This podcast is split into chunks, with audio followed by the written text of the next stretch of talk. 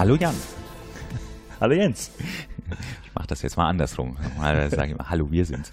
Ähm, ja, äh, wir sitzen heute zusammen und wollen über das Zeitgeist reden. Genau, das ist jetzt schon ein paar Wochen her. Genau, wir haben auch schon mal eine Aufnahme gemacht, da haben wir aber jetzt die Hälfte weggeschmissen, machen die jetzt nochmal. Was aber nicht schlimm ist, weil wir ähm, eine schöne Neuigkeit haben, nämlich es gibt einen zweiten Run.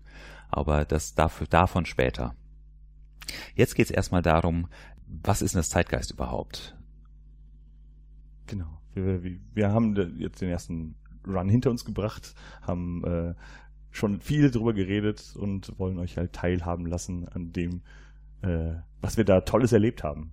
Genau, und was wir tatsächlich gemacht haben, weil wir haben das ja schon öfter mal erwähnt, aber wir haben dabei wir waren dabei immer sehr vage, weil ähm, wir ja auch immer dazu gesagt haben, es hat ja noch nicht stattgefunden. Wir haben es ja noch nicht einmal geführt, äh, durchgeführt. Wir können gar nicht erzählen, wie es ist, weil wir wissen es gar nicht. Wir haben eine Idee, aber wir haben nicht, wir haben keine Ahnung, was davon klappt und was davon nicht. Die haben wir jetzt, weil jetzt ist es tatsächlich einmal gelaufen vor drei Wochen, drei oder vier, drei, egal.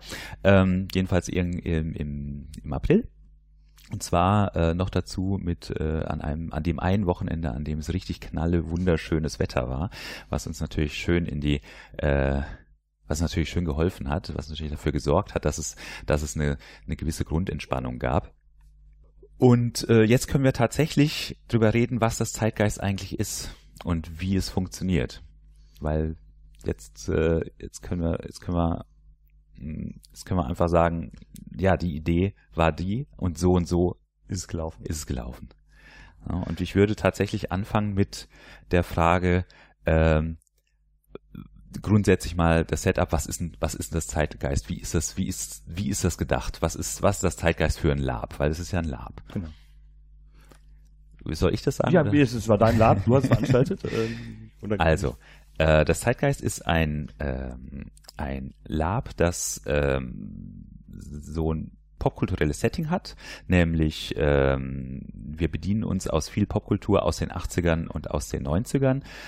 Das ist Ghostbusters, Zurück in die Zukunft, äh, ein bisschen Indiana Jones, ein bisschen Akte X, ein bisschen Stranger Things und so weiter. Das sind alles so diese popkulturellen äh, Themen, äh, was man so ein bisschen als Mystery-Unterhaltung quasi so ein bisschen zusammenfassen kann und das Ganze noch so noch ein bisschen weiter in die Richtung ähm, gedacht, dass wir uns gesagt haben, wir wollen ein schönes Lab haben, ein lustiges Lab haben, ein, ein äh, das das allerdings so ein bisschen so, so sagen wir mal, so funktioniert wie damals, wie in den 80ern, so ein bisschen die, die, die, die Filme, äh, die zwar als Komödie galten, aber in denen es genauso ganz handfestes Drama gab und ganz klare Konflikte und ganz aus, ausgebaute Charaktere. Ja, also die Charaktere hatten, was waren es sozusagen, 360 Grad, hatten echte Konflikte, echte Motivationen, echtes Drama. Das Ganze hatte aber immer diesen, diesen, ähm, diesen leichten und diesen, diesen, ähm, diesen Comic Relief. Und das ist das, was wir wollten. Das war die Idee, ja. sozusagen diese Stimmung aufzubauen mit einem, mit einem, mit einem Lab, in dem Leute in genau so einem Setting, in genau so einer, in genau so einer Art und Weise in ein Spiel kommen. Das war die Idee und meiner Meinung nach hat genau das geklappt. Also an der Stelle muss ich sagen, was, was hatten wir richtig Erfolg. Also die Idee ist aufgegangen.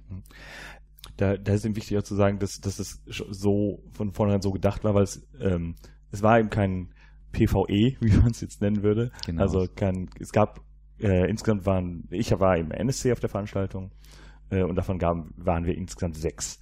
Genau. Gegenüber von knapp 40 ja, ungefähr 40, 40, ja, 40 genau. Wir hatten 40 Plätze. Ich weiß nicht, es gab ein paar Absagen, aber ja. also nicht meine Handvoll. Genau. Also gegenüber von 40 Spielern war es eben kein, äh, wir, die Spieler spielen gegen die NSCs und um, einen, um ein, ein, am Ende den, den Plot gelöst zu haben oder die, die Geschichte äh, erlebt zu haben, die, die vorher angedacht war, sondern das Ganze basierte sehr darauf, dass die Charaktere untereinander in Konflikte geraten und diese spielen oder ähm, dass sie eben sich gegenseitig quasi Spielangebote bieten Genau. Also das ist dann der zweite, der zweite, äh, sagen wir mal, Unterschied zu einem, zu dem, wie man in Deutschland, äh, sagen wir mal, zu 90 Prozent labt.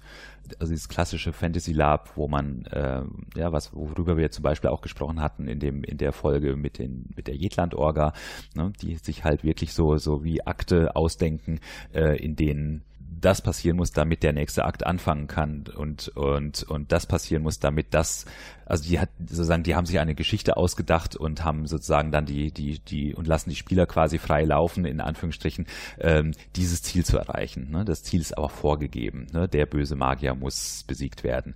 Die die Wand muss durchbrochen werden, die magische Barriere muss äh, gelüftet werden und so weiter und so weiter. Ne? Und dafür gibt es die entsprechenden ähm, Wege, mit denen das passiert. Und ein Lab ist, ein gutes Fantasy Lab ist an der Stelle dann auch noch frei genug, dass wenn den Spielern irgendwas Geiles einfällt, dass die Orga dann an der Stelle sagen kann, oh, das ist ja noch viel besser als das, was wir uns ausgedacht haben. Das funktioniert jetzt auch. Ne? Aber äh, das haben wir tatsächlich nicht gemacht wir haben auch, wir haben, wir haben auch ganz stark auf Spieler reagiert, aber das war Teil des Konzepts. Ähm, letztendlich ist der Plot, der da entstand, oder die Geschichte, die quasi über das Wochenende erzählt wurde, äh, ist nahezu alleine über die Spieler entstanden. Ja. Es, es, gibt ein, es gibt eine, eine, eine Motivation, eine Rahmenhandlung natürlich. Also ähm, dazu kommen wir später auch noch, dass wir in zwei Zeit äh, so, äh, nicht Zeitzonen, sondern in zwei Epochen, Zeit, Epochen Zeit, zwei Zeitepochen gespielt ja. haben. Also man spielt also einmal äh, äh Agenten, also diese, diese Geisterjäger zum Anfang ihrer Ausbildung oder während ihrer Ausbildung und dann nochmal 20 Jahre später bei einem Wiedertreffen bei einem beim Alumni-Treffen quasi. Genau. genau. Ja. Genau, das ist ähm, das, aber das ist alles Setting. Ne? Genau. Also das ist ne, das ist alles nicht Plot, das ist Setting. Genau. Also das Setting ist tatsächlich so, äh, dass du, dass du auf den auf diese Veranstaltung kommst und du weißt, das ist die Situation in der, in der du, in der du bist mit deinem Charakter. Das dein, den Charakter hast du dir auch, da kommen wir gleich dazu, mhm. den Charakter hast du dir auch vorher zusammengestellt, beziehungsweise überlegt. Äh, und diese Charaktere, die treffen jetzt alle in einem bestimmten Setting aufeinander. Und das bestimmte Setting war das, dass wir gesagt haben, ähm, das ist ein quasi ein Klassentreffen, ein Alumni-Treffen von ehemaligen äh, äh von, von denen, die, die in einem bestimmten Jahrgang ihre Ausbildung gemacht haben, bei der, bei dieser PESA-Akademie, also die PESA ist die, die, äh, die Organisation hinter den Geisterjägern und Artefaktjägern, ähm, ähm, die unter der, die der UNO unterstellt ist. Und die laden halt quasi zu einem Alumni-Treffen ein und da treffen die sich. So, und der Trick an der Sache ist jetzt das, dass wir immer wieder wechseln zwischen den, äh, zwischen diesem, von diesem Alumni-Treffen weg, zurück in die, in die Zeit, in der sie ihre Ausbildung hatten, nämlich das Jahr 76 und 77. Das heißt, äh, in den 70ern können sie quasi äh, Konflikte er, erzeugen und in den 90ern können sie quasi spielen, wie sich die ausgewirkt haben auf ihr Leben. Ne, das, war, das war so die Grundidee. Natürlich gibt's auch Sachen, die, äh, die so ein bisschen rückwirkend funktionieren, weil das ist ja das Schöne, wenn du gleich, gleichzeitig zwei Zeitebenen spielst oder mehr oder weniger parallel zwei Zeitebenen spielst, dass du quasi auch auch nach hinten äh, arbeiten kannst. Ne? Das heißt, du hast für die, in den 90ern sozusagen hast du Sachen, hast du mit deinen, mit deinen, mit irgendwelchen Charakteren, mit denen du in Konflikt bist, sozusagen irgendwelche, irgendeinen Konflikt noch, aufgebaut. Ja, weißt und dann, du noch, als du mir das erste Mal deine Liebe gestanden hast. Genau, ja, und dann bist du in den 70ern und dann muss das natürlich auch passieren. Das Nette daran wiederum und das ist, das ist das, was so oft funktioniert hat, was ich, was ich äh, mit, wirklich mit Genuss mir angeguckt hat. Was immer wieder passiert ist, ist, das haben Spieler gemacht. Ja, die haben sie sozusagen in den 90ern haben sie erklärt, wie sie das, wie sie, wie das damals war, weißt du noch damals? Und dann haben sie es in den 70ern gespielt und dann kam aber was ganz anderes raus. Ja, das heißt, die, die, äh, die Erinnerung, also das, was tatsächlich im echten Leben ja auch passiert, immer wieder, die Erinnerung ist ganz anders als das, was wirklich passiert ist. Mhm. Und das fand ich interessant. Ja, äh, dass das tatsächlich, tatsächlich dadurch ausgespielt wurde. Äh, ganz aus Versehen. Das war natürlich so gesehen nicht beabsichtigt, aber das genau das ist passiert. Das fand ich cool. Ähm, ja, wie gesagt, also dieses dieses Setting, dieses Setting war unheimlich elaboriert, also auch was die äh, die Wechsel, die Zeitwechsel anging. Wir hatten einen exakten Plan, den haben wir auch mehr oder ja ziemlich genau durchhalten können. Das hat gut funktioniert. Wir haben quasi ein Intro, einen Intro-Tag gehabt. Das war der Donnerstagabend, ja, wo, wo die Leute erst zum Alumni-Treffen zusammentreffen. Danach gibt's noch einen Zeitsprung in die 70er, wo sie quasi sich als, als neue Rekruten das erste Mal überhaupt sehen. Dann haben wir äh, den Freitag gehabt, der hat vor allem in den 70ern gespielt äh, und ist immer wieder in die 90er zurückgesprungen zu kürzeren Episoden. Na, die langen Episoden waren in den 70ern, die kürzeren waren in den 90ern. Wir hatten, äh, bevor man jetzt sagt, wir, wir, zehn Minuten, zehn Minuten, nein, nein, das waren immer äh, ein paar Stunden und wir sind, genau. haben insgesamt, glaube ich, vier Sprünge, vier Zeitsprünge pro Tag gehabt. Genau, also wir haben, wir haben immer zwei, sozusagen zwei große Zeitslots gehabt, die so auf vier, vier Stunden, viereinhalb ja. liefen und wir hatten kleine Slots gehabt, die auf eineinhalb bis zwei Stunden liefen. Ja, ne, und wie gesagt, am Freitag war die 70er sozusagen im, im Fokus und am Samstag waren die 90er im Fokus. Ja, ne, und die Rücksprünge waren dann quasi die, äh, die Stellen, an denen man da nochmal da noch mal nachjustieren kann oder nochmal einen neuen, einen neuen Impuls reinsetzen kann, ähm, nochmal eine Reaktion äh, äh, erzeugen kann. Und ähm, das Ganze war auch so ein bisschen, wir haben versucht am Anfang noch ein bisschen zu führen, ja, indem wir den, an dem der erste Tag in den 70ern vor allem aus Unterricht bestand. Der ist allerdings, da kommen wir auch gleich beim Charakterkonzept dazu, der ist allerdings auch von den Spielern bestritten worden, der ist nicht von uns gemacht worden. Und auch die Inhalte davon haben sich die Spieler ausgedacht, die die Lehrer gespielt haben. Und äh, dadurch hatte man so ein bisschen so, ja, so, so einen, einen guten Einstieg. Ne? Und das, dadurch war das, äh, dadurch hat das, hat das Ganze so ein, ja, wie so ein bisschen Leitplanken gekriegt. Ohne dass es ein echter Plot, also ein echter vorgegebener Plot wurde. Aber in dieser Zeit entstanden die ganzen Geschichten, die dann weiterhin ausges ausgespielt wurden. Das hat gut funktioniert. Und dazu hat halt, dazu haben halt äh, ähm, diese ganzen Techniken, die wir benutzt haben, auch da, dann beigetragen. Ich würde eben jetzt auch auf die auf die Charaktere kommen, weil das ist, ne, damit fängt es ja ganz an. Das, das waren, die waren halt nicht frei und nicht von den Spielern sich ausgedacht, sondern es gab ein ein System, genau. mit dem man sich quasi vorher baukastenartig äh, seinen Charakter gebaut hat. Genau. Also die Idee dabei war, äh, das war, äh, das hat sich ich glaube, im, im, Gro im Großen und Ganzen Larson ausgedacht. Larson äh, genau. Insgesamt muss ich nochmal, muss ich noch mal erwähnen, wer sich das, das ganze Setting ausgedacht ja. hat. Das war die Tina Leipold und der Larson.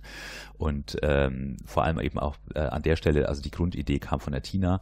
Und deswegen wollte ich sie auf jeden Fall nochmal erwähnen, auch wenn sie jetzt auf dem Lab selber aus, aus terminlichen Gründen nicht, äh, nicht dabei nicht sein, konnte, sein, konnte, nicht vor Ort sein konnte. Ich hoffe, dass sie beim Rerun dabei ist, weil ich glaube, sie will ihr Baby auch mal sehen. Und äh, ja, genau, also dies, das Charakterkonzept, das ist ein vitaler Teil des Ganzen. Ähm, den haben wir auch sehr lange sagen wir mal, sehr lange und sehr oft erklärt. Letztes Jahr auf Mittelpunkt schon mal, da haben wir so, so, ein, so einen Testlauf gemacht, wo wir auch selber nochmal geguckt haben, wie funktioniert das, kriegen die Leute das hin, verstehen die Leute das Charakterkonzept, weil das tatsächlich was Neues ist. Wir haben ein Charakterkonzept, das aus drei Teilen besteht. Das eine ist, dass du quasi ein, sozusagen eine Blaupause, einen Grundcharakter dir, dir aussuchst aus äh, einer aus einer Menge aus 40 Grundcharakteren. Das Ganze auch noch asynchron, das heißt, es gibt Lehrer, es gibt Bedienstete quasi, also es gibt sozusagen Personal von der PESA und es gibt diese eben diese Geister- und Artefaktjäger, die Agenten. Ähm, das heißt, es, es sind nicht alles Krieger in Anführungsstrichen, ne, wenn man es jetzt mit dem ne, vergleicht. Es, es gibt auch nicht Kriege, ne? es gibt, also wenn man jetzt, es gibt auch nicht nur, es gibt auch nicht Krieger, Magier und so weiter und die arbeiten alles zusammen, sondern es gibt wirklich, es ist insoweit asynchron, dass die Lehrer tatsächlich äh, einen, einen ganz eigenen Beruf hatten ne? und auch eine andere anderes Spiel. Genau, die hatten, die hatten ein völlig anderes Spiel als die Agenten und auch und hatten auch was zu sagen, weil die Lehrer hatten die hatten die Macht quasi, ne? Und die die Beamten, also die die Bediensteten quasi der PESA, die hatten, äh, die hatten die organisatorische Macht auf dem, auf dem Gelände. Ja.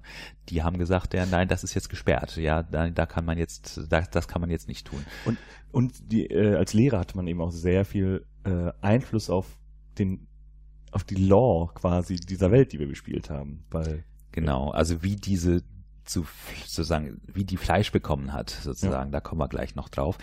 Ich bleibe jetzt mal bei den ähm, bei der Charaktererschaffung. Wie gesagt, man hat sich aus 40 aus 40 vorgegebenen Charakterblättern hat man sich eins ausgesucht. das ist aber jetzt nicht so wie im Nordic Lab, dass das quasi eine komplette Biografie ist und einen Namen und so weiter. Wir hatten einen Namen, ähm, haben aber an der Stelle schon klar gemacht, du kannst ganz viel daran ändern, indem wir zum Beispiel den Vornamen nur, ein, äh, nur als, als Initial gesetzt haben, damit eben auch äh, egal welches Geschlecht sozusagen, äh, jeder, jeder Charakter für jedes ja. Geschlecht auch, auch, auch äh, buchbar war, sagen wir es mal so. Ähm, und der Charakter hatte eine Kurzbeschreibung. Das war ein kleiner Absatz, ne, wo so ein bisschen so eine so angelegt war, so eine Richtung, ne, so so ein so ein Grund so eine Grundcharakteristik, ne, die aber der Spieler dann an der Stelle, ne, wo der Spieler sagen konnte, oh, das ist interessant, da habe ich direkt Ideen dazu. Und das war genau wichtig. Der sollte das lesen und sagen, oh, da habe ich direkt Ideen dazu, oh, da habe ich eine Vorstellung von. Und dann nehme ich mir jetzt diesen Charakter. Ne? Oder er guckt sich einen anderen Charakter, ein anderes Charakterblatt und sagt, naja, hm, das stellt mir jetzt nicht so, da, da fällt mir jetzt nichts zu ein. Dann lässt er den sein. Ne? So, das ist die Idee von diesem Grundcharakter gewesen. Was wir dann, die, die zweite Stufe war dann, dass wir Beziehungen, also offene Beziehungen hatten, also offen sichtbare Beziehungen hatten. Die waren auch für jeden einsehbar, der, der am Spiel teilgenommen hat. Äh, und er konnte sich quasi dort eintragen. Das waren das war eine Liebesbeziehung, eine Dreiecksbeziehung, das war ein, äh, ein Konflikt mit einem Lehrer, das war eine sozusagen eine eingeschworen, so, so, so ein bisschen so eine eingeschworene Gemeinschaft, das war so eine eine Zickengang sozusagen. Also das war sozusagen die die die Gang der der der der Elite, so ein elitärer Haufen und so weiter. Ne? Also das sind so so Gruppen, so in Anführungsstrichen so ein bisschen wie so Gruppen und dass mal so grundsätzliche grundsätzliche Charakterverknüpfungen da sind. Aber auch da äh, ist es im Gegensatz zu so einem typischen Nordic Lab, wo sowas, wo sowas sehr elaboriert aus, ausgefeilt wird, ist das die Idee davon. Ja, also dass man weiß, ah okay, ich habe genauso wie bei dem Einzelcharakter, ich habe eine Idee, wie man das machen kann. Ich muss mich jetzt mal mit den beiden oder mit den dreien, die da sich auch eingetragen haben, mit denen muss ich das jetzt mal, muss ich das jetzt mal absprechen. So, das war das, ja, das war das genau. zweite. Also ab, auch absprechen im, im Vorfeld des, Im Vorfeld des Labs, genau. genau, der Veranstaltung. Also, dass man vor der Veranstaltung schon Kontakt hatte zu, zu den anderen Spielern. Genau, genau. Äh, optimalerweise. Ne? Haben auch einige natürlich nicht gemacht. Ich bin auch so jemand, der sowas eher nicht macht. Dann spreche ich mich halt kurz vor dem Lab auf dem Gelände ab oder sowas, aber ähm, ne, oder versuch's mit ins Spiel zu integrieren. Aber ähm, grundsätzlich ist es von Vorteil gewesen, ist optimal gewesen, ja. wenn man sich vorher aber, aber man, man, hatte einen Namen dieser Gruppe und wusste, ich bin Teil davon und ja. wenn irgendwo dann äh, das erwähnt wurde, ne, so wie wir als ihr bla bla bla Clique treffen uns gleich mal da und da und dann hatte man direkt wieder ein Spielangebot, dass man irgendwo genau. hingehen konnte und hatte eben auch einen gemeinsamen Hintergrund quasi. Genau. Ja, und dann war das die, die dritte Kategorie sozusagen, das sind die Rabbit Holes gewesen. Das ist, das sind die Stellen, an der man noch am ehesten sagen konnte, das hatte gewisse Ähnlichkeiten mit Plot weil das waren dann tatsächlich das, das, diese typischen Nordic Lab Geschichten, die geheim sind sozusagen, die nur die Leute wissen, die, also da, krieg, da bekommst du ganz spezielle Informationen, die vielleicht auch deinen Charakter, so wie du ihn dir vorher ausgedacht hast, vielleicht sogar nochmal verändern, die auch nochmal den beeinflussen. Das ist sozusagen der Nordic Lab Anteil deines Charakters, den du dir an der Stelle sozusagen reinziehen konntest. Äh, wir haben das allerdings so gemacht, dass wir gesagt haben, das ist wie eine Lotterie. Also nicht, nicht, äh, das ist egal, was du bekommst, sondern äh, eine Lotterie insoweit, also es musste ein Risiko dabei sein. Nicht Lotterie, sondern Risiko dabei sein. Es gab Rabbit Holes, die waren, da, kon da konnten vier bis fünf Char Charaktere mit, mit sich einkaufen da rein sozusagen. Ähm, sich sozusagen da rein investieren. Und es war klar, dass es, dass es da ein, äh, dass das hat einen Titel, also es gab sozusagen wie so ein, wie so eine, wie so ein Serien, wie so ein Serientitel, ja. ne? so einen typischen Serientitel oder Filmtitel. Die zerbrochene Vase. Genau, genau, ne, so, genau. Ähm, und die, die, die Rabbit Holes, die einzelnen Rabbit Holes per Charakter quasi waren wieder betitelt. Ne? Es gab zum Beispiel einen, der, der hat, der bestand quasi nur aus Goonies Zitaten. Ne? Es waren einfach von den Film Goonies waren es Zitate. Ne? Und du konntest dir halt das eine Zitat aussuchen, sozusagen. Und dann haben wir aber gesagt, wenn du das nimmst, wenn du das Rabbit Hole betrittst, sozusagen, dann bekommst du jetzt geheime Informationen, dann musst du es auch machen. Ne? Das heißt, überlegst dir gut, ne? wenn du quasi wirklich rein Charakterspiel machen möchtest und Ambiente-Spiel mit deinem Charakter, dann ist ein Rabbit Hole vielleicht nicht so geeignet für dich. Aber wenn du mal so richtig reingehen kannst und sozusagen ja, das, was, das, was was man im Fantasy Lab so ein bisschen so diesen, da gibt es einen Ausdruck für, für, dafür für diese Power Gamer, genau. Ne? Wenn du quasi, ne, wenn du quasi Power Gamer sein möchtest sozusagen und äh, eine, eine, einen richtigen Task sozusagen auch bekommen willst, wobei Task nicht Plot ist, ganz ja. wichtig, ja, bekommen willst, dann such dir ein Rabbit Hole aus. Ja. Also das konnte eben den, den Charakter, den man sich so toll vorher ausgedacht hat, äh, völlig zerstören. Ja. Ähm, hat aber auch die Möglichkeit, dass man mit dem Charakter, den man sich ausgedacht hat, eben den quasi mal prüft und eine, eine Geschichte mit dem erlebt, ne, indem er, äh, in der er eben ver verändert wieder rauskommt. Genau.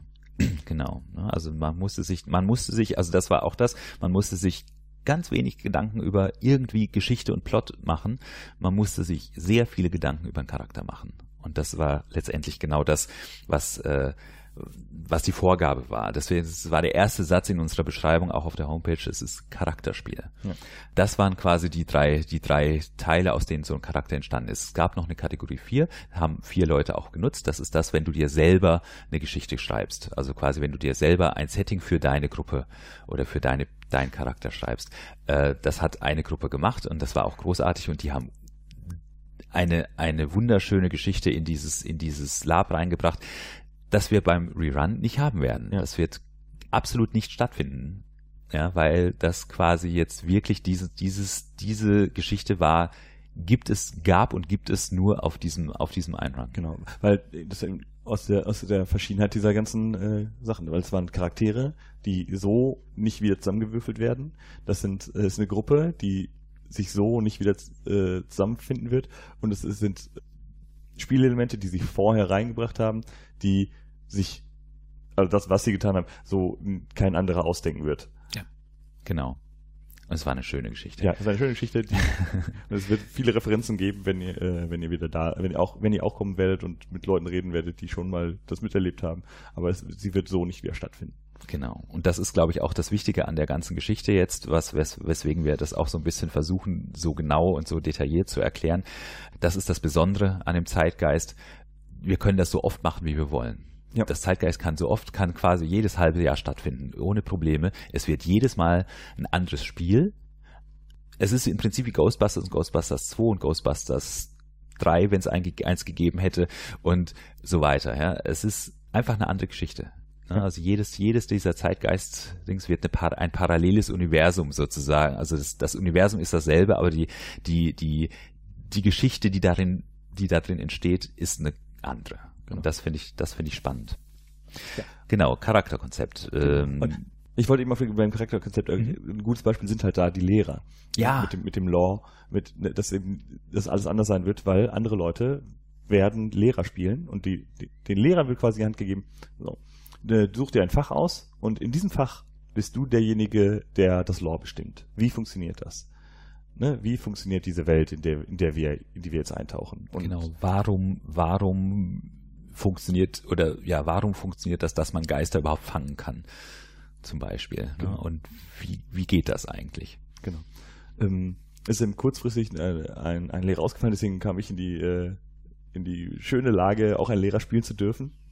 Genau, äh, an der Stelle warst du aber wie ein Spieler. Genau, ne? genau. Also ich hatte eben nicht so viel Zeit, mich vorzubereiten wie andere die halt fantastischen Unterricht gemacht haben in Aurafotografie und äh, Psychologie und ja diese Tonaufnahmen, diese diese herrlichen Tonaufnahmen, wo du quasi in dem Rauschen irgendwelche Töne entdecken musstest und irgendwelche Sachen. Genau.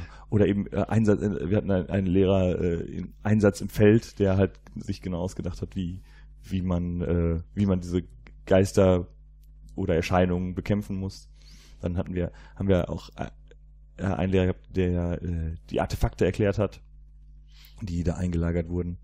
Und ähm, ich habe eben zum Beispiel die Geschichte der PESA mir aus, ausdenken dürfen.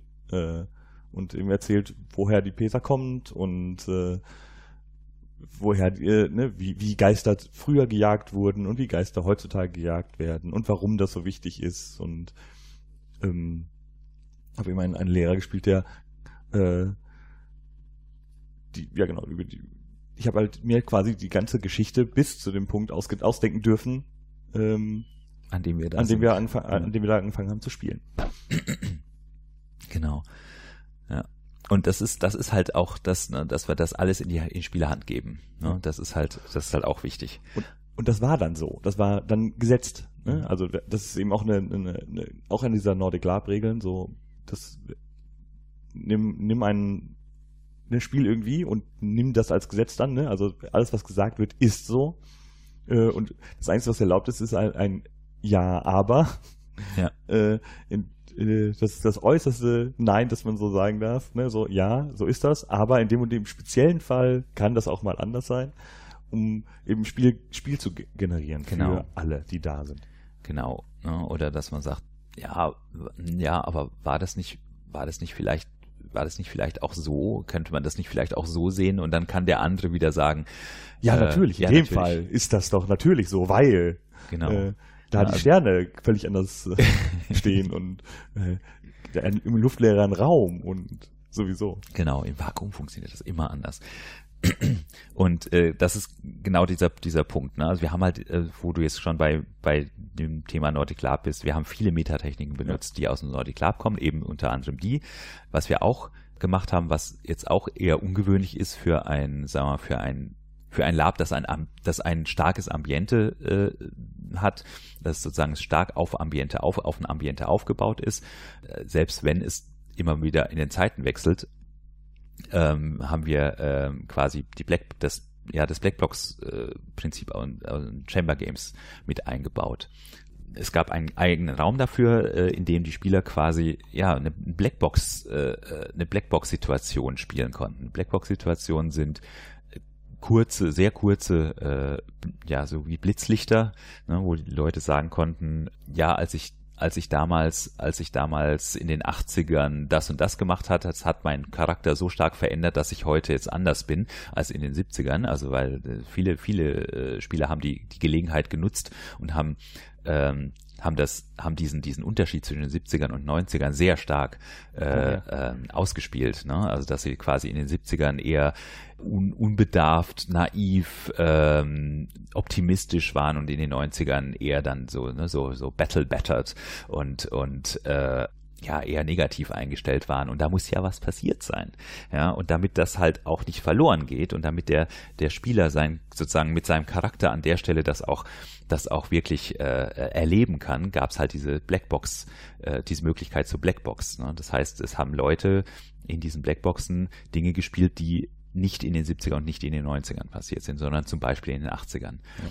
Ja, also, also der, der ihren Feld einsetzen oder genau Feld einsetzen oder irgendeinen äh, Einsatz, der schief gegangen ist, wo sie vor allem, wo sie ihren Partner verloren haben, wo sie eine, einen Fehler gemacht haben, ganz äh, ne, und versucht haben, den zu vertuschen, wo sie, wo sie übergelaufen sind sozusagen, ne, wo sie zum Verräter geworden sind und so Dinge. Ne, also wirklich diese ganz, ganz so dramatischen Wendepunkte ja, im Leben, die ja eben nicht in die man eben sonst erzählen müsste. Also wo wir gesagt haben, ja, natürlich ist es gut, wenn man das erzählt oder wenn man das irgendwie, ne, aber viel besser ist es, wenn man es erlebt. Und deswegen gab es die Blackbox. Genau. Dafür waren eben auch die paar NSCs, die wir, die, die da waren, eben auch gedacht, dass man sagte, so, ich brauche gerade hier für diese äh, Dreiecksbeziehung brauche ich gerade mal den dritten Mann und der da sollte keiner aus, aus unserer gemeinsamen Stufe sein. Da konnte man dann äh, zu, zu den NSCs kommen und sagen, ich brauche gleich mal für eine Szene, die soll so und so laufen oder die, die Idee steckt dahinter, brauche ich einen Mann, eine Frau, die mit uns äh, ein, eine Szene spielt.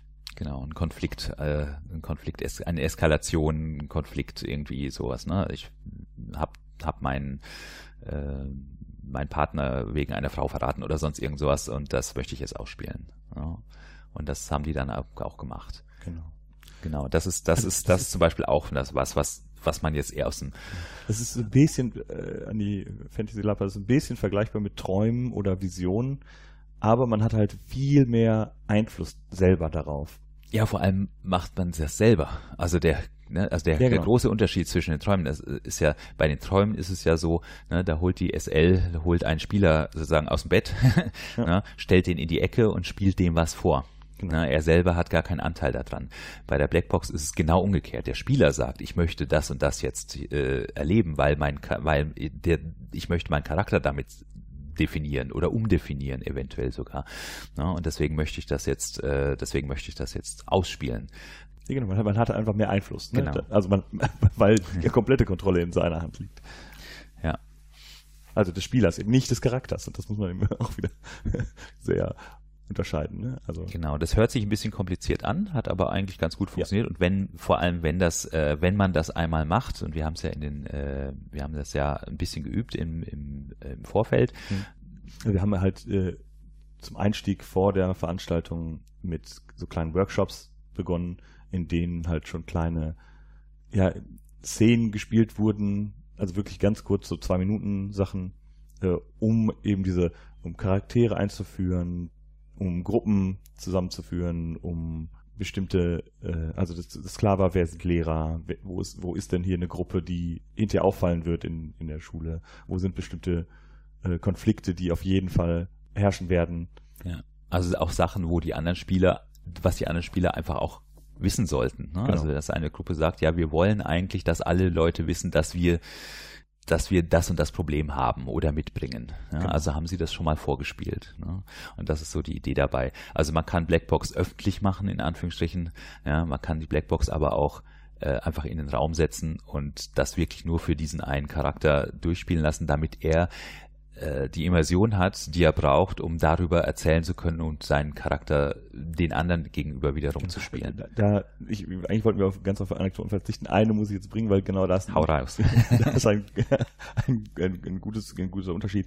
Äh, ich hatte eine Szene, wo ich eben auch äh, wieder ein Lehrerspiel äh, gespielt habe und das war die die Anfrage war von einer Spielerin, ob wir das kurz in einer Blackbox-Szene spielen können, ähm, weil das eben einen Einfluss hatte auf ihre, also es war etwas, was, ne, eine Nachricht, die sie vom, vom Lehrerkollegium bekommen hat, die ja Einfluss hatte auf ihre weitere Karriere. Und es war, wollte sie eigentlich in der Blackbox-Szene spielen. Und dann haben wir uns kurz nach, haben wir kurz nachgedacht, haben wir gedacht, nee, eigentlich ist das, ist das viel besser, wenn wir das im Lehrerzimmer spielen. Mhm. Und das heißt eben raus aus dem äh, geschützten Raum der, der Blackbox rein ins Spiel. Und es hatte eben dazu geführt, dass ich glaube, als wir aus der Tür rauskamen, zehn Leute äh, vor diesem Lehrerzimmer an der Tür hingen und uns belauscht haben, wie äh, wie dieses Gespräch verlaufen ist. Schön. Genau, und das hatte dann eben wieder auch unmittelbar, also nicht erst später dann durch Zeitsprünge oder ne, durch Sachen, die sie erzählt, sondern das hatte eben unmittelbar dann auch Einfluss aufs Spiel, weil dann direkt, als sie aus der Tür kam, anders auf sie reagiert, reagiert werden konnte. Also das äh, hat gut funktioniert. Ich hätte mir mehr Blackbox-Szenen gewünscht. Ähm, das werden wir beim Rerun sicherlich noch ein bisschen, äh, noch ein bisschen ausbauen, ein bisschen besser erklären. Also wir hatten, äh, wir haben kommen wir vielleicht später ja. nochmal, was wir vielleicht nochmal dran ändern am Konzept. Genau. Also das, das war, das war das, äh, ne, andere Metatechniken war das Kampf, in Anführungsstrichen, das per, per, persönliche Kampfsystem, ne, dass wir quasi eine, eine, also die Leute konnten sich persönlich angehen, ne, die sollten Konflikte machen, die, die Konflikte sollten richtig eskalieren, bis zur Prügelei sozusagen, verbal äh, und so weiter. Und dafür braucht es Metatechniken, ah, ja. die das Ganze, die das Ganze so ein bisschen äh, ja, containen, ne? weil wenn dich die ganze Zeit einer anbrüllt, und dich die ganze Zeit versucht, einer fertig zu machen, dann hast du auch irgendwann mal keinen Bock drauf und sagst, ey, das ist mir jetzt echt zu, zu, so, zu viel. Ja. Und dafür gab's, gibt's, dafür hatten wir Wörter, also so, so, äh, ja, Safe Words. Safe Words, genau, die dann, die quasi dem anderen klar gemacht hat, hey, mach mal ein bisschen Piano, mach mal ein bisschen runter, ne, mach mal ein genau. bisschen Walzer, also genau. das Passwort war, das, das, äh, Safe Word, Safe Word war Walzer, äh, wenn ich, wenn ich wenn es mir zu viel wurde, ne, das heißt, das heißt, der andere konnte an der Stelle sagen, okay, ich gehe ein bisschen, ich gehe jetzt ein bisschen mit der Spiel, ich schreie jetzt nicht mehr rum, aber äh, ich gehe mit dem Konflikt sozusagen ein bisschen dich, ruhiger genau, um. Ich, ich treibe dich jetzt nicht weiter in die Enge, weil das ist eben genau der Unterschied. Ne? Also es war nicht nur um Schreien und Lautstärke, sondern es ging ja auch darum, ich äh, nehme dich jetzt in die Mangel. Ne, eben nicht mehr, nicht weiter in die Mangel, sondern oder ich nehme dich ein bisschen, ne, ich, ich schraube die Zwinge wieder ein bisschen weiter auf ne, und lass, treib dich nicht weiter in die Ecke, sondern gib dir wieder Raum, dass du wieder kontern kannst genau. oder eben oder eben aus der Situation rauskommst und ich fokussiere mich vielleicht auf jemand anders, wenn der eben nicht weiter in die Enge getrieben werden wollte, weil ihm das irgendwie in die falsche Richtung lief.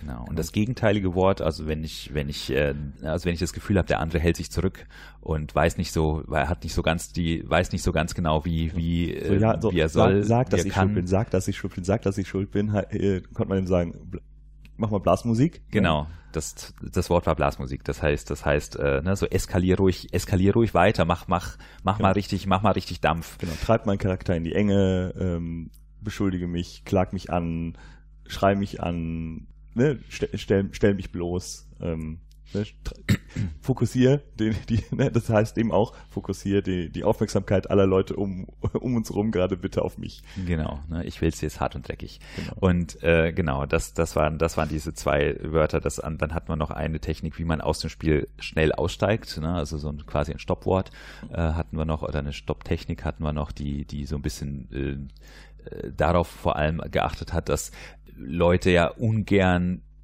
anderen Leuten sagen, sie sollen aufhören, weil die sind ja gerade im Spiel. Ne? Da habe ich da habe ich Hemmungen für. Ne? Deswegen haben wir das quasi umgedreht und haben gesagt, ich spreche jetzt über mich sozusagen und dann nenne ich meinen meinen eigenen, meinen OT-Namen ne? und sag äh, sag, dass das ein Spiel ist. Das sage ich quasi mir. Ne? Und in dem Moment komme ich aus dem Spiel raus und die anderen kriegen es aber auch mit und sagen, oh, der der der muss jetzt der, der muss jetzt aus dem Spiel raus. Der möchte der möchte an der Stelle äh, der möchte an der Stelle, Ja, ich sagen würde- wissen, das ist alles Genau. zu viel, der muss jetzt, der muss jetzt gerade mal weg. Ja, wenn ich ihm mit, mich mit meinem, äh, äh, ne, wenn ich sagen würde, äh, der Jan muss jetzt wirklich gerade mal weg, Mhm. äh, heißt das, okay, dann lasse ich den Jan jetzt, den Jan jetzt wirklich mal in Ruhe. Das Genau. heißt nicht, dass ich seinen Charakter in Ruhe lassen muss, da kann ich, wenn er weg ist, über ihn weiter lästern. Ja. Aber Genau. Ja. ich muss gerade raus, genau. Genau, und dann hatten, dann gab es noch eine vierte, eine vierte Technik, das war der äh, Dr. Aykroyd. Ähm, den haben wir quasi als, als ähm, ja, als Fill-in sozusagen für alles, was, wenn, wenn der, wenn, wenn ich jetzt als Spieler zum Beispiel, weil wir haben ja, wie gesagt, wir haben asynchrones äh, äh, Spielerfeld gehabt. Das heißt, wir hatten Lehrer, wir hatten, wir hatten einen, einen Schulleiter und so weiter. Die kann, die können, wir hatten Personal, das kann dir Befehle geben, quasi. Die waren deine Vorgesetzten. Wenn du aber, wenn die dir aber irgendwelche Befehle geben, wo du sagst, das will ich jetzt gerade nicht, ich bin jetzt gerade in einem ganz anderen Spiel oder sonst irgendwas oder ich habe jetzt gerade einen anderen Fokus, ähm, dann kann ich mich da rauswinden, in Anführungsstrichen, indem ich sage, der, der Dr. Aykroyd hat aber gesagt, ich, äh, ich soll das und das machen. Also es kam, es kam halt Schüler zu spät in meinen Unterricht und eigentlich hätten sie dafür eine Standpauke bekommen, weil es sind ja Schüler und die haben da zu sein. Aber wenn sie sagen, äh, ich musste gerade noch äh, f- die, äh, die Tasche von der Dr. Aykroyd hochtragen, ist so, ja klar, dann ist Natürlich, das äh, genau. natürlich. Oder eben auch, wenn man äh, wenn Lehrer ähm, Bereich abgesperrt haben und man aber gerade in das Zimmer rein muss, weil seine äh, Kontaktlinsen drin liegen oder was sagt man, nee, ich soll nur kurz was von Dr. Aykroyd holen, dann war klar, okay, geh kurz rein, hol deine Sachen. Also es war halt so ein Genau. genau. Ja, es ein- hat auch ganz gut funktioniert, bis auf äh, natürlich, äh, natürlich ist Dr. Aykroyd lädt so ein bisschen zum Cheaten ein, Ja. hat, aber ist aber mh, zumindest in meinem Umfeld nur einmal vorgekommen, Genau. dass irgendjemand versucht hat, Dr. Aykroyd quasi als als äh, als Wallclip, ist aus dem Computer, aus Ja. ne, so sozusagen äh, zu, zu benutzen, ne? dass sozusagen, dass er, dass die die Person einfach etwas, was notwendig ist, um eine bestimmte um ein bestimmtes äh, Ziel zu erreichen äh, oder um eine bestimmte Handlung zu, zu vollziehen, zu vermeiden, ne, sozusagen, und das quasi zu skippen. Ähm, das ging natürlich an der Stelle nicht. Ne? Ja, aber das, das war auch sehr. Ist, ja, also die, die, ich glaube, der Versuch war jetzt nicht, das war jetzt kein, das war kein bewusster Cheat-Versuch, Genau, das genau. war mir schon klar, ne? aber das ist tatsächlich an dem Moment, dafür ist der Dr. Aykroyd nun mal nicht da, weil es gab mehrere Möglichkeiten, das Problem auch anders zu lösen. Und dann braucht man den Dr. Ja, Aykroyd. genau, das, ist, das war aber auch der, der, der, der, dem Spieler, der Spielerin war es nicht klar, ne, wie, wie man dann da zu vorgehen, äh, vorzugehen war. Man, sie dachte, sie läuft gegen eine Wand, war aber gar nicht. so. Genau, genau. Also das war, war völlig in Ordnung. Also Ja. es war auch jetzt kein, kein, gab da jetzt nicht wirklich Stress deswegen Genau, oder sowas. Aber äh, das ist, äh, die Gefahr besteht natürlich, dass man, Eine, dass man dann. genau. eine, eine wichtige denkt, Sache hast ach, du, da hast du noch Doktor. vergessen. Ähm, das war der Monkey Dance. Stimmt, ja, genau, genau. Also wir haben ja genau, die Eskalation kann ja tatsächlich so hin, so hochlaufen, dass man sich verprügelt oder dass man sich schlägt oder dass man Ja, überhaupt in- in- körperliche genau, Gewalt körperlich- anwendet. Überhaupt körperlich, überhaupt körperlich. überhaupt körperlich wird, genau, ne? Und dann haben wir, dafür haben wir den Mon Monkey Dance eingeführt. Das heißt, ähm, wenn ich, wenn ich jetzt der Meinung bin, dass, äh, dass jetzt tatsächlich körperliche Gewalt angemessen ist, sozusagen, dann habe ich mir auf die Brust geschlagen, also mir selber auf die Brust geschlagen, ja? äh, wie so ein, ne, wie so ein Gorilla, ne, der so ein bisschen Taunting macht, äh, schlage ich mir auf die Brust. Und dann warte ich ab, was der andere macht. Wenn der sich auch auf die Brust schlägt, dann ist das das Signal, okay, in fight. ne? äh, wenn der es aber nicht macht, sondern die Hände hebt, Also die Handflächen, die, mir die, Handflächen, die zeigt. Handflächen zeigt, genau, Genau. Ne, und sagt, äh, oh, oh, ja, dann, äh, dann bleiben wir verbal. Genau. Und ähm, das war eben eine, eine sehr gute Technik eben für die äh, für die Geisterjagd, Mhm. ähm, weil wir haben äh, natürlich äh, als Referenz natürlich gab es Ektoplasma. Und äh, natürlich kon konnte es sein, dass man äh, sehr sehr dreckig wurde. Und auch da wurde eben äh, quasi vorher gesagt, ob man dreckig werden möchte oder nicht. Und ähm, so ist man dann eben aufs Testfeld gegangen, wo man wo man äh, Geister jagen konnte oder irgendwo, wo eben Geister waren, ka- kam man hin und dann tauchten der Geister auf und dann sah man, wie sich, äh, sah man schemenhaft, weil es sind ja Geister, wie sich Wesen auf die Brust schlagen. Und wenn man äh, sich selber dann äh, auf die Brust schlagt, wo, war es sehr, sehr wahrscheinlich, dass, Dass man, man nicht- Geslimed wurde. dass man geschleimt wurde. Sehr und, schön. Und da, auch da ist es eben noch das Ding, dass man man kam da sicher rein und raus, man brauchte keine Angst zu haben, dass man irgendwas, dass irgendwas mit einem passiert, was man nicht möchte. Aber äh, wenn man, wenn man eben Spaß daran hat, Rangeleien zu spielen und äh, auch richtig dreckig zu werden, dann war auch das äh, möglich durch, äh, durch die An Anzeigen. So, ja, mit, es ist völlig in Ordnung mit mir äh, zu rangeln und es ist völlig in Ordnung, wenn meine Sachen dreckig werden. Und, äh, oder eben, wenn man durch Zeichen, Zeigen der Handflächen, dass man sagt so, nee, bitte fass mich bitte nicht an und geh mich auch bitte nicht körperlich an. Weswegen das wichtig ist, ne, weil es, ne, so, es kommt ja gerne mal so, man kommt ja gerne mal so auf die Idee, ah, das ist ja dann alles so weich gekocht und man, da, man, da kann ja kein, da ist ja kein Risiko, da ist ja dann kein, ne, so der Spieler ist ja quasi dann in Watte gepackt und so weiter, ne, das kommt ja gerne mal. Das Gegenteil davon ist der Fall, weil wenn es diese Regel nicht gibt, dann muss man ständig vorsichtig sein. Da muss man ständig aufpassen, ob man es jetzt übertreibt oder nicht. Dann muss man, dann weiß man ständig nicht, ob man jetzt den anderen anfassen kann oder nicht. Dann, das, das ist, da ist man viel, da ist man viel vorsichtiger oder muss man viel vorsichtiger sein. Da kann viel mehr schiefgehen. Wenn man diese Regeln hat, dann kann man viel mehr eskalieren. Dann kann man richtig aus sich rausgehen. Da kann man, da kann man es richtig krachen lassen. Und weil man eben immer die Sicherheit hat, Der andere hat mir zugestimmt. der andere hat zugestimmt. Es gab Consent, äh, der andere kann, wenn ich, ich kann so richtig aus mir rausgehen, weil der andere kann mich ja stoppen. Der kann mir ja sagen, äh, der kann mir das Wal den, den, der kann mir ja Walzer, äh, das Wal den Walzer sozusagen irgendwie an den Kopf zurückwerfen und so weiter. Ne? Und, und ich kann es wieder runter reduzieren. Das ist viel besser, wenn man diese Regel, diesen Regelsatz hat für Eskalation. Deswegen, also das, das, das mal hier an dieser Stelle gesagt, weil, weil ja ganz oft diese, dieses, das sozusagen, weil man in der Theorie, wenn man sich das Ganze theoretisch überlegt, ja, und dann, oh, die Regel noch, oh, und da noch eine Regel und auch je, und da kann man jetzt auch noch äh, regulieren, wie viel und wie wenig Gewalt und so weiter und so weiter.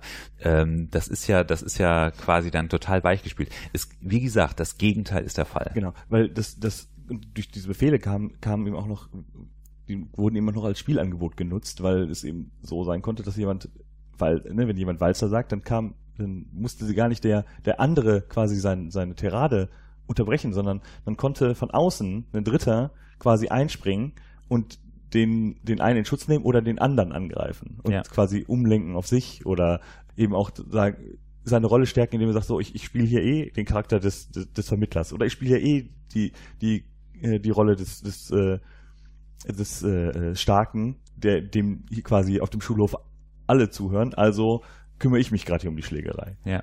Genau, das wollte ich auf jeden Fall nochmal noch mal sagen, weil das ist mir extrem weil wichtig, genau dieser mir, Punkt. Genau, weil das ist mir eben auf, auch auf, auf dem äh, Übungsfeld als Geist passiert, dass äh, ich habe eben mir auf die Brust geschlagen, um jemand anders anzugreifen und äh, dann war vor mir eine, eine Person, die, die äh, mir die Hände gezeigt hat und das hat eben der der, ihr Nebenmann gesehen, der hat sich dann auf die, ne, hat kurz die Augen verdreht, hat sich, hat sich selber auf die Brust geschlagen und hat dann quasi äh, ihre Packung Schleim gefangen.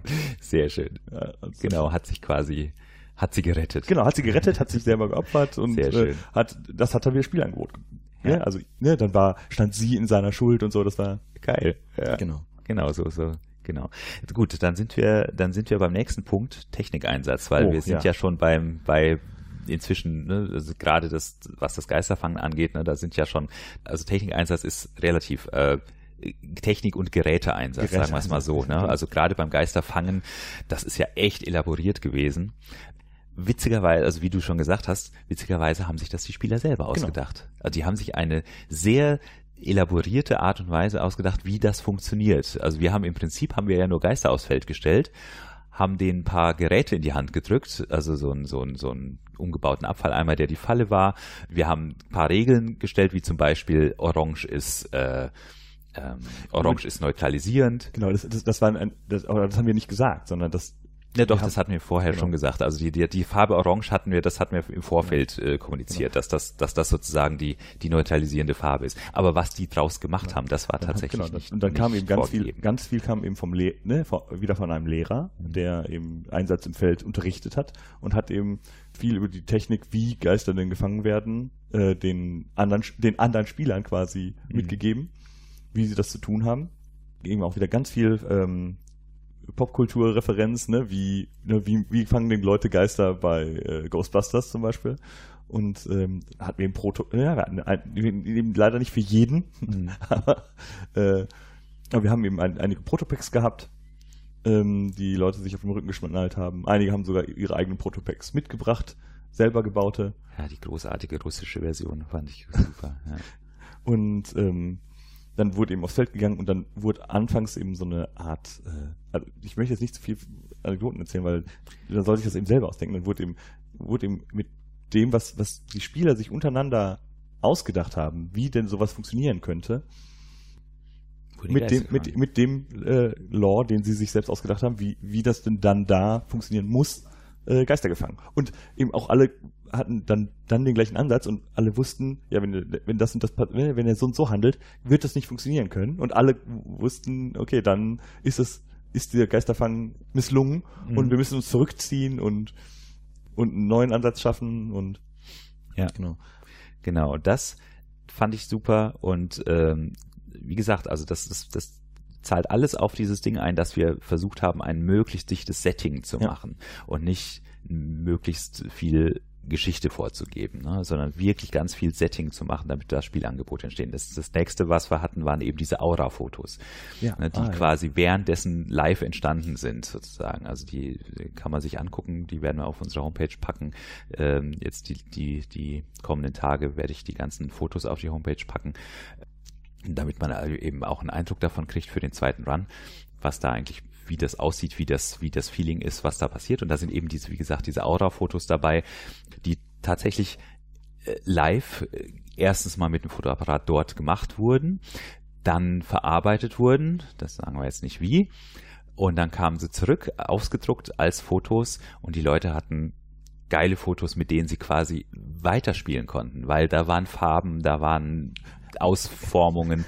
Also, und auch da war wieder die, der, der der Lehrer für Aura-Fotografie hat denen gesagt, was was bedeutet und mhm. sie konnten dann mit diesem Spielangebot weitermachen. Also wir hatten äh, verschiedene Kameras ja auch. Ne? Wir hatten ja eine für die 90er und eine für die 70er. Ja. Äh, wir hatten ähm, Aufnahmegeräte, wo ja Stimmen im Hintergrund oder Geister im Hintergrund zu hören waren. Genau, das war dann das mit dem mit dem äh, ich weiß jetzt nicht mehr, wie die, wie das genau hieß, aber diese, diese Tonaufnahmen, ne, wo man, ja, wo man, weiße Rauschen wo man auch das Rauschen so ein bisschen, wo man da rumspielen konnte, da war wirklich dann auch so ein, so ein, so ein Mischpult da gestanden, wo man quasi ausprobieren konnte und rausfinden und was raushören konnte, ähm, wenn man wollte und außerdem solche ja, Dinge. Dann äh, sind, es war auch nicht, nicht direkt Geräte, aber die Kleidung wurde eben auch gestellt für, ja. für die Charaktere. Also nicht, und das ist wichtig, ähm, die Dienstkleidung quasi wurde gestellt. Wir haben alle Overalls gehabt mit Namenspatchen ähm, was eben auch sehr geholfen hat, um, um Spiel quasi zu generieren, weil es sind halt 40 Leute, die man das erste Mal sieht. Ja. Und, und dann ist immer gut, wenn man ein Namensschild dran hat genau. ne? und das auch noch sozusagen mit ins Setting passt, weil es halt eine Uniform ist, in Anführungsstrichen. Genau, ne? genau diese Overalls hatten wir mit einem, mit, jeder hat einen Overall gekriegt, einen Gürtel, einen, einen Gürteltaschen. Wir hatten, ähm, wir hatten Medipacks, so 15 Stück oder sowas hatten wir Medipacks vorbereitet, ne? die, die konnte man nutzen, wenn man wollte, ne? konnte man hoch ins, ins sozusagen ins Ausstattungszimmer und sich ein Medipack holen. Ähm, da waren, da waren dann so Sachen drin, da sind, ne, da ist eine Adrenalinspritze gewesen, eine ähm, Beruhigungsspritze und dann eine Spritze mit einfach nur mit einer, mit einer Nummer drauf, wo wir nicht gesagt haben, was die macht. Also wo wir gesagt haben, das, ne, so. Und auch das war wichtig, weil das hat dann auch wieder einer der Lehrer hat das erklärt, was das, was das für eine Spritze ist und was die, was die bewirkt ne, und wann man die benutzen muss und dass das so total gefährlich ist. Äh, und oder oder eben äh, bisher das war es eben offen und das war so okay, wenn du das ne so benutzt das nicht. Genau. So. Ne, also ganz lange wurde, ja, das ist wirklich echt nur für den Notfall. Ne? Aber was für Notfall? Naja, also wenn das wirst du dann schon wissen. Wenn, wenn, der wenn dies eingesetzt werden muss, dann wird dir das gesagt werden. Genau, und du wirst schon, oder, oder du wirst dann schon wissen, wann, wann, die, so. wann die richtige Zeit genau. ist. Ja. Und äh, ja, und äh, wie gesagt, also die, die, die standen da, also es gab einfach einen Haufen von diesen, von diesen Medipacks, die konntest du dir nehmen, weil du halt, keine Ahnung, irgendeine äh, dir irgendeine Mission ausgedacht hast, äh, auf die, die halt für deinen Charakter oder für deine Charaktergruppe jetzt wichtig ist. Lauter solche Dinge haben wir angeboten beim Thema Technik äh, würde ich auch gern äh, auch noch auf, auf Outtime-Technik quasi äh, eingehen. Wir haben halt äh, sehr viel mit Musik gearbeitet. Mhm. Genau, Musik und Töne sowieso. Ne? Wir hatten ja diesen, diesen Upside-Down-Bereich, ja. also von Stranger Things abgeleitet so ein bisschen so. Das ist sozusagen die kontaminierte, die, der, das kontaminierte, der kontaminierte Raum, in dem sozusagen die, die Geisterdimension sich in die, in die, äh, in unsere Realität geschlichen hat, äh, eingesuppt ist sozusagen. Ne? Und da konnte man dann natürlich rein mit entsprechenden Hazmat-Anzügen und Absicherungen und so weiter. da drin war ein Tonband oder ja, eine Tonband, Quatsch, also war ein Ton, eine, ein Soundfile quasi im, im, im Dauerloop, das halt dafür gesorgt hat, dass die Stimmung da drin halt auch dem entspricht. Wir hatten Outtime, genau, die Outtime-Musik Outtime sozusagen, also das, äh, ähm, die die Musik, die Musiken, die Musikstücke, die immer dafür gesorgt haben, dass die Spieler wussten, jetzt, ähm, jetzt. Sehr, sagen wir so, sehr ikonisch für ihre Zeit jeweils. Genau, genau. Wir verraten jetzt mal noch nicht, nee. was es ist. Genau. Ne, das heißt, in die 70er, wenn die 70er äh, Episode quasi aufgehört hat, gab es immer so ein ja, eine Abspannmusik. Ne? Und wenn die 90er-Episode aufgehört hat, gab es auch eine entsprechende Abspannmusik, immer aus der jeweiligen Zeit natürlich. Genau. Und es war dann für alle sehr, sehr deutlich, oh, jetzt endet die Szene und wir können, äh, wir bringen gerade nochmal unser Spiel zu Ende, unseren Satz zu Ende. Genau. Wir haben auch sehr lange Lieder ausgesucht, die halt wirklich so sechs Minuten gehen, dass man, dass die Leute wirklich genug Zeit haben, das auslaufen zu, das ab, ja. auslaufen zu lassen. Und, und dann äh, ging es eben los, sich umzuziehen, weil die, die Kostüme, die sich die Leute mitgebracht haben, häufig sehr aufwendig waren. Ja, Hammer. Großartiges genau, Kostüm. Also ja. super 70er Kostüme, super 90er Kostüme. Wobei bei vielen der Leute, die da waren, glaube ich, die 90er äh, sehr einfach zu äh, gestalten waren, weil bei den allen noch im, Im Schrank, im Schrank, ja. in Schrank, Schränken hing. Ja. Und sie nur darauf gewartet haben, äh, sie rausholen zu dürfen. Genau. Und, ähm, und dann gab es große Umzieh- Aktion. Genau. Das ist aber auch wichtig an der Stelle, ne, dass wir quasi nicht die ganze Zeit, also nicht dieses, dieses Credo von 24-7 ja, Immersion oder sowas, ne, die, das brauchst du nicht, ne, du brauchst nicht diese diese, diese Tag und Nacht äh, immer äh, in, in Game sein, ne? sondern diese, diese Pausen waren wichtig, auch äh, erstens mal zum Durchschnaufen, zweitens halt auch, du kannst dir viel besser nochmal irgendwelche Leute greifen und mit denen noch was ausmachen. Mhm. Ja, das war wichtig. Das, äh, wir haben damit äh, auch ganz äh, ganz klar äh, OT-Blasen also äh, vermieden. Vermieden. Genau. Ja. Also das Spiel war das Spiel in IT war dadurch viel intensiver. Ja. Es gab keine eigentlich gab es keine. Ich habe keine einzige gesehen. Es, es gab welche, aber das, das lag eben auch daran, dass, dass äh, es einfach super Wetter war.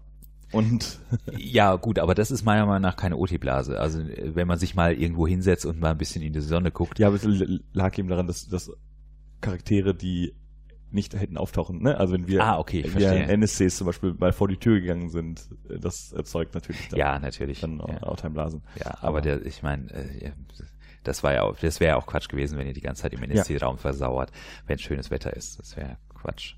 Genau, Lehrer, über Lehrer haben wir schon gesprochen. Also ich glaube, Technikeinsatz war es, äh, ohne zu viel zu verraten, weil wir wollen, wir haben wahnsinnig viel Technik, wir haben wahnsinnig viel Gerät, wir haben wahnsinnig viel äh, äh, Props, die, ja, wir, die wir den Spielern einfach zur, zur Verfügung gestellt haben, aus denen die wahnsinnig viel gemacht haben. Wir haben Artefakte, wir haben gleich 35 Artefakte gehabt. Ja, es waren noch, also wir haben noch viel mehr, aber es waren halt 35 äh, kleine auch wieder Rabbit Holes gewesen quasi. Genau, also vor allem, ne, die sind nirgends beschrieben gewesen. Es gab für, die Arte, für jedes Artefakt gab es eine Beschreibung, was das ist. Die, das musste stimmen, das konnte stimmen oder nicht. Ne? Also wir hatten ja. auch Artefakte, die quasi äh, nicht das gemacht haben, was auf der Beschreibung stand, weil es halt da ein Irrtum gab oder ja. die Leute es falsch interpretiert haben, die das da aufgeschrieben haben. Das kann, konnte natürlich auch passieren. Ja. Äh, aber letztendlich waren es lauter kleine Spielangebote, aus denen was passieren konnte. Genau. Man konnte sich also so Artefakte in, in seinen Besitz bringen und dann passierte irgendwas mit einem. Und dann konnte man immer noch abstimmen, ob das, was, was mit einem passiert, das Gewollte ist oder ja. ob man sich eh was gerade was Eigenes ausgedacht hat. Genau. Ja, also das, äh, was ich einfach damit nochmal klar machen möchte, ist, dass wir versucht haben, so ein so dichtes Setting mit so vielen Dingen, mit so viel Musik, mit so viel Tönen, mit so viel Bildern, mit so viel ähm, sozusagen, also so eine hohe Immersion zu erreichen, dass die Leute in dem Moment, wenn sie ihre Charaktere, die sie sich ausgedacht haben, beziehungsweise die sie, die sie sich zusammengestellt haben, wenn die sozusagen diesen Charakter wirklich spielen, dass die so viele Möglichkeiten haben, mit diesem Charakter, mit, die, mit, und mit der Umgebung und mit anderen Charakteren zu interagieren, dass daraus automatisch eine Handlung entsteht und genau das ist passiert und das fand ich super. Genau, ich, also mit der Liste von den Dingen, die wir erzählen wollen, sind wir durch. Es sei denn, dir fällt jetzt noch was ein. Weil, äh, genau, dann, weil dann können wir jetzt an der Stelle mal ankündigen, dass im letzten Oktoberwochenende, also an dem Donnerstag bis äh, Sonntag, das letzte Oktoberwochenende. 25 bis 28 ich hast du, ne? denke ja, ja der Rerun, der zweite Run stattfindet, an der gleichen Stelle, also im gleichen, im gleichen Gebäude, also in der gleichen Location. Und dass man sich da ab sofort anmelden kann. Genau. Die Anmeldung ist quasi offen, auch wenn die Homepage selber noch nicht äh, zum Zeitpunkt äh, der Aufnahme noch nicht äh, 100% aktualisiert ist, äh, aber die Daten stimmen schon mal alle. Und die, das Anmeldeformular ist auch scharf geschaltet, das funktioniert. Wir werden jetzt einfach in den nächsten ein, zwei Wochen die Homepage soweit nochmal nochmal aktualisieren, dass wir jetzt auch tatsächlich ein bisschen was zeigen können von dem, äh, was, also dass man einen besseren Eindruck von dem bekommt, weil das war unser größtes Problem, weswegen wir das Zeitgeist ja schon einmal verschieben mussten, dass es so anders ist, so ein vom Spielprinzip, vom äh, vom Setting was eigenes ist, von der vom Look quasi das ganze Look und Feel anders ist, das, die, die, das Charakterkonzept neu ist. Also so viel, so viel anders und so viel neu. Natürlich alles irgendwo angelehnt an Sachen, die es schon gibt, aber in der Kombination und in der Art und Weise, wie wir es jetzt gemacht haben, ist es, glaube ich, ganz was Neues und das kann man nicht erklären, solange es nicht einmal passiert ist. Jetzt ist es passiert. Was, was, was wird denn anders laufen auf dem? Genau, also wir werden, wir haben natürlich, äh, wenn man so viel Neues macht und wenn man so viel anders, ja. anders macht, äh, stellt man natürlich auch fest, dass einfach Dinge nicht so funktionieren, wie wir uns das vorgestellt ja. haben. Und es sind einige Sachen nicht so passiert, wie wir uns das vorgestellt haben. Und es sind Sachen passiert, wo wir gesagt haben, oh, das ist toll, das war aber eher Zufall, das möchten wir aber beim nächsten Mal auf jeden Fall mit drin haben. Ne, solche Dinge. Ne, also wir verfeinern das Ganze. Was sich auf jeden Fall stark ändern wird, ist der Workshop ganz am Anfang. Ja. Der hat unserer Meinung nach nicht wirklich gut funktioniert. Der war nicht gut strukturiert. Das ist dann aufgefallen in dem Moment, wo wir dann tatsächlich diese Spielszenen gemacht haben und die Leute plötzlich von jetzt auf nachher plötzlich total, ja, total Energie hatten ne, und total Feuer und Flamme waren. Und diese Spielszenen geil waren und so, als wir gedacht haben, wieso haben wir das nicht, wieso haben wir nicht damit angefangen? Also wieso haben wir das, also das muss, das muss, das muss eigentlich, das muss eigentlich der Hauptteil der ähm, der Workshop sein und war, was er nicht war. Also wir haben viel Theorie vorne dran gemacht und viel wir waren viel zu vorsichtig, sagen wir es mal so. Ne? Und wir können viel mehr in, dies, in das Spiel reingehen und in die Spielsituationen reingehen und die Spielsituation erklären, indem man es tatsächlich auch macht. Ähm, das werden wir machen. Das, das werden wir ändern. Was, auch, was äh, wir vorher schon besprochen haben, was sich auf jeden Fall ändern wird, sind ähm, die Reihenfolge der, der Zeitsprünge. Dass wir da äh, an einigen Punkten die ändern werden. Ja. Weil das ist äh, geschichtserzählerisch einfacher ist quasi, sagen wir es mal so. Genau, also da sind wir auch noch nicht 100% genau, auf, dem, auf dem Plan, aber äh, wir haben gemerkt, dass es bei den Zeitsprüngen an ein, zwei Stellen wirklich gehakt hat, ganz am Anfang vor allem. Genau. Wobei das natürlich auch daran liegen kann, dass natürlich dieses Reinkommen immer ein bisschen schwierig ist. Eventuell kann man das sogar über die Workshops dann so ein bisschen abfedern. Da weiß ich noch nicht, ob wir das, ob wir da tatsächlich die Reihenfolge ändern oder ob wir es ein bisschen ob wir, ob wir einen smootheren Einstieg irgendwie hinbekommen. Aber grundsätzlich genau, also das werden, das werden wir uns angucken, gerade am, äh, am am zweiten Tag, wo die 90er im Fokus standen, ich glaube, ich ich habe den Eindruck gehabt, die Leute, die Leute brauchen gar nicht so viel 90er, sondern hätten gerne ein bisschen mehr 70er. Vielleicht machen wir da einfach die Zeitspannen nochmal ein bisschen anders. Das werden wir machen. Äh, was ich auch, äh, wo wir auch gesagt haben, was man auch ein bisschen ändern muss, ist, ja, wir müssen uns ein paar, also eine Regel wird, noch, wird dann noch dazukommen, das wird die Regel der offenen Tür. Die haben wir nicht gehabt. Die äh, ist, da sind wir auch direkt drauf, sozusagen, da sind, da gab es auch direkt Probleme deswegen. Ähm, die Regel der offenen Tür ist die Regel, dass man, äh, dass wir sagen, es gibt keine also es gibt keine geschlossenen Türen. Wenn irgendjemand, wenn eine Gruppe in einem Raum was macht und jemand anderes kommt rein, dann darf der nicht quasi OT rausgeschmissen werden. Ne? Man kann, man kann IT natürlich mit ihm rumdiskutieren, ob er da jetzt was zu suchen hat oder nicht. Ja, aber wenn er drin bleiben will, bleibt er drin. Das ist so, ne, das ist so eine, so eine sag ich mal, so eine Fantasy-Lab-Krankheit, das kennt man daraus, ne, dass sozusagen ne, die Magier sitzen zusammen und, und versuchen den, äh, versuchen den, ähm, den Plot zu lösen, die, die, die, die Schriftrollen zu übersetzen oder sonst irgendwas. Ne, oder irgendwo die, die Leute, die Kriegs, die, die Leute, die den, die die Schlacht, den Schlachtplan entwerfen, stehen zusammen, der Fürst und der, der, Heerführer und der Chef von den, von den Goten und der Chef von den Weißtergeier sitzen, stehen zusammen, machen Schlachtplan und irgendjemand kommt dazu, ja, und dann wird der weggeschickt. Das wird bei uns nicht passieren. Also du darfst auf jeden Fall immer dabei sein ja, und du darfst natürlich einmal rumdiskutieren, aber wenn derjenige sagt, nee, ich bin jetzt hier, äh, äh, ich, ich, muss jetzt hier die, keine Ahnung, Sachen aufräumen, damit er mitkriegen, mitkriegen, äh, weil er mitkriegen möchte, was da passiert, oder er möchte jetzt einfach da auch, auch äh, in irgendeiner Form mitspielen, also du kannst nicht aus dem Spiel ausgeschlossen werden. Das ist sozusagen die, der Sinn der Sache. Ja. Ja, aber das Weil das ist passiert ja. und das war doof. Ja. Genau. Ähm, es wird, wir haben mit viel mehr NSCs geplant am Anfang? Genau, wir hatten zehn NSC-Stellen, es waren zum Schluss nur sechs NSCs da und selbst die waren zu viel.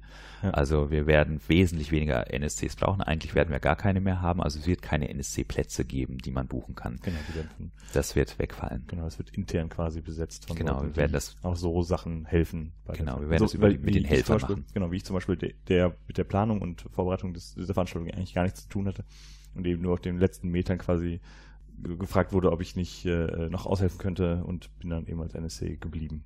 Genau, also das wird, das wird völlig ausreichen, weil wir einfach festgestellt haben, es, es gab halt äh, noch dazu ist in dem Moment, wenn du ein NSC, äh, sozusagen ein NSC in Anführungsstrichen als Teilnehmerkonzept hast, musst du die besser betreuen, als wir es gemacht haben. Ja, also die Art der, also wir haben die NSC-Betreuung ist nicht, ist nicht wirklich super gelaufen.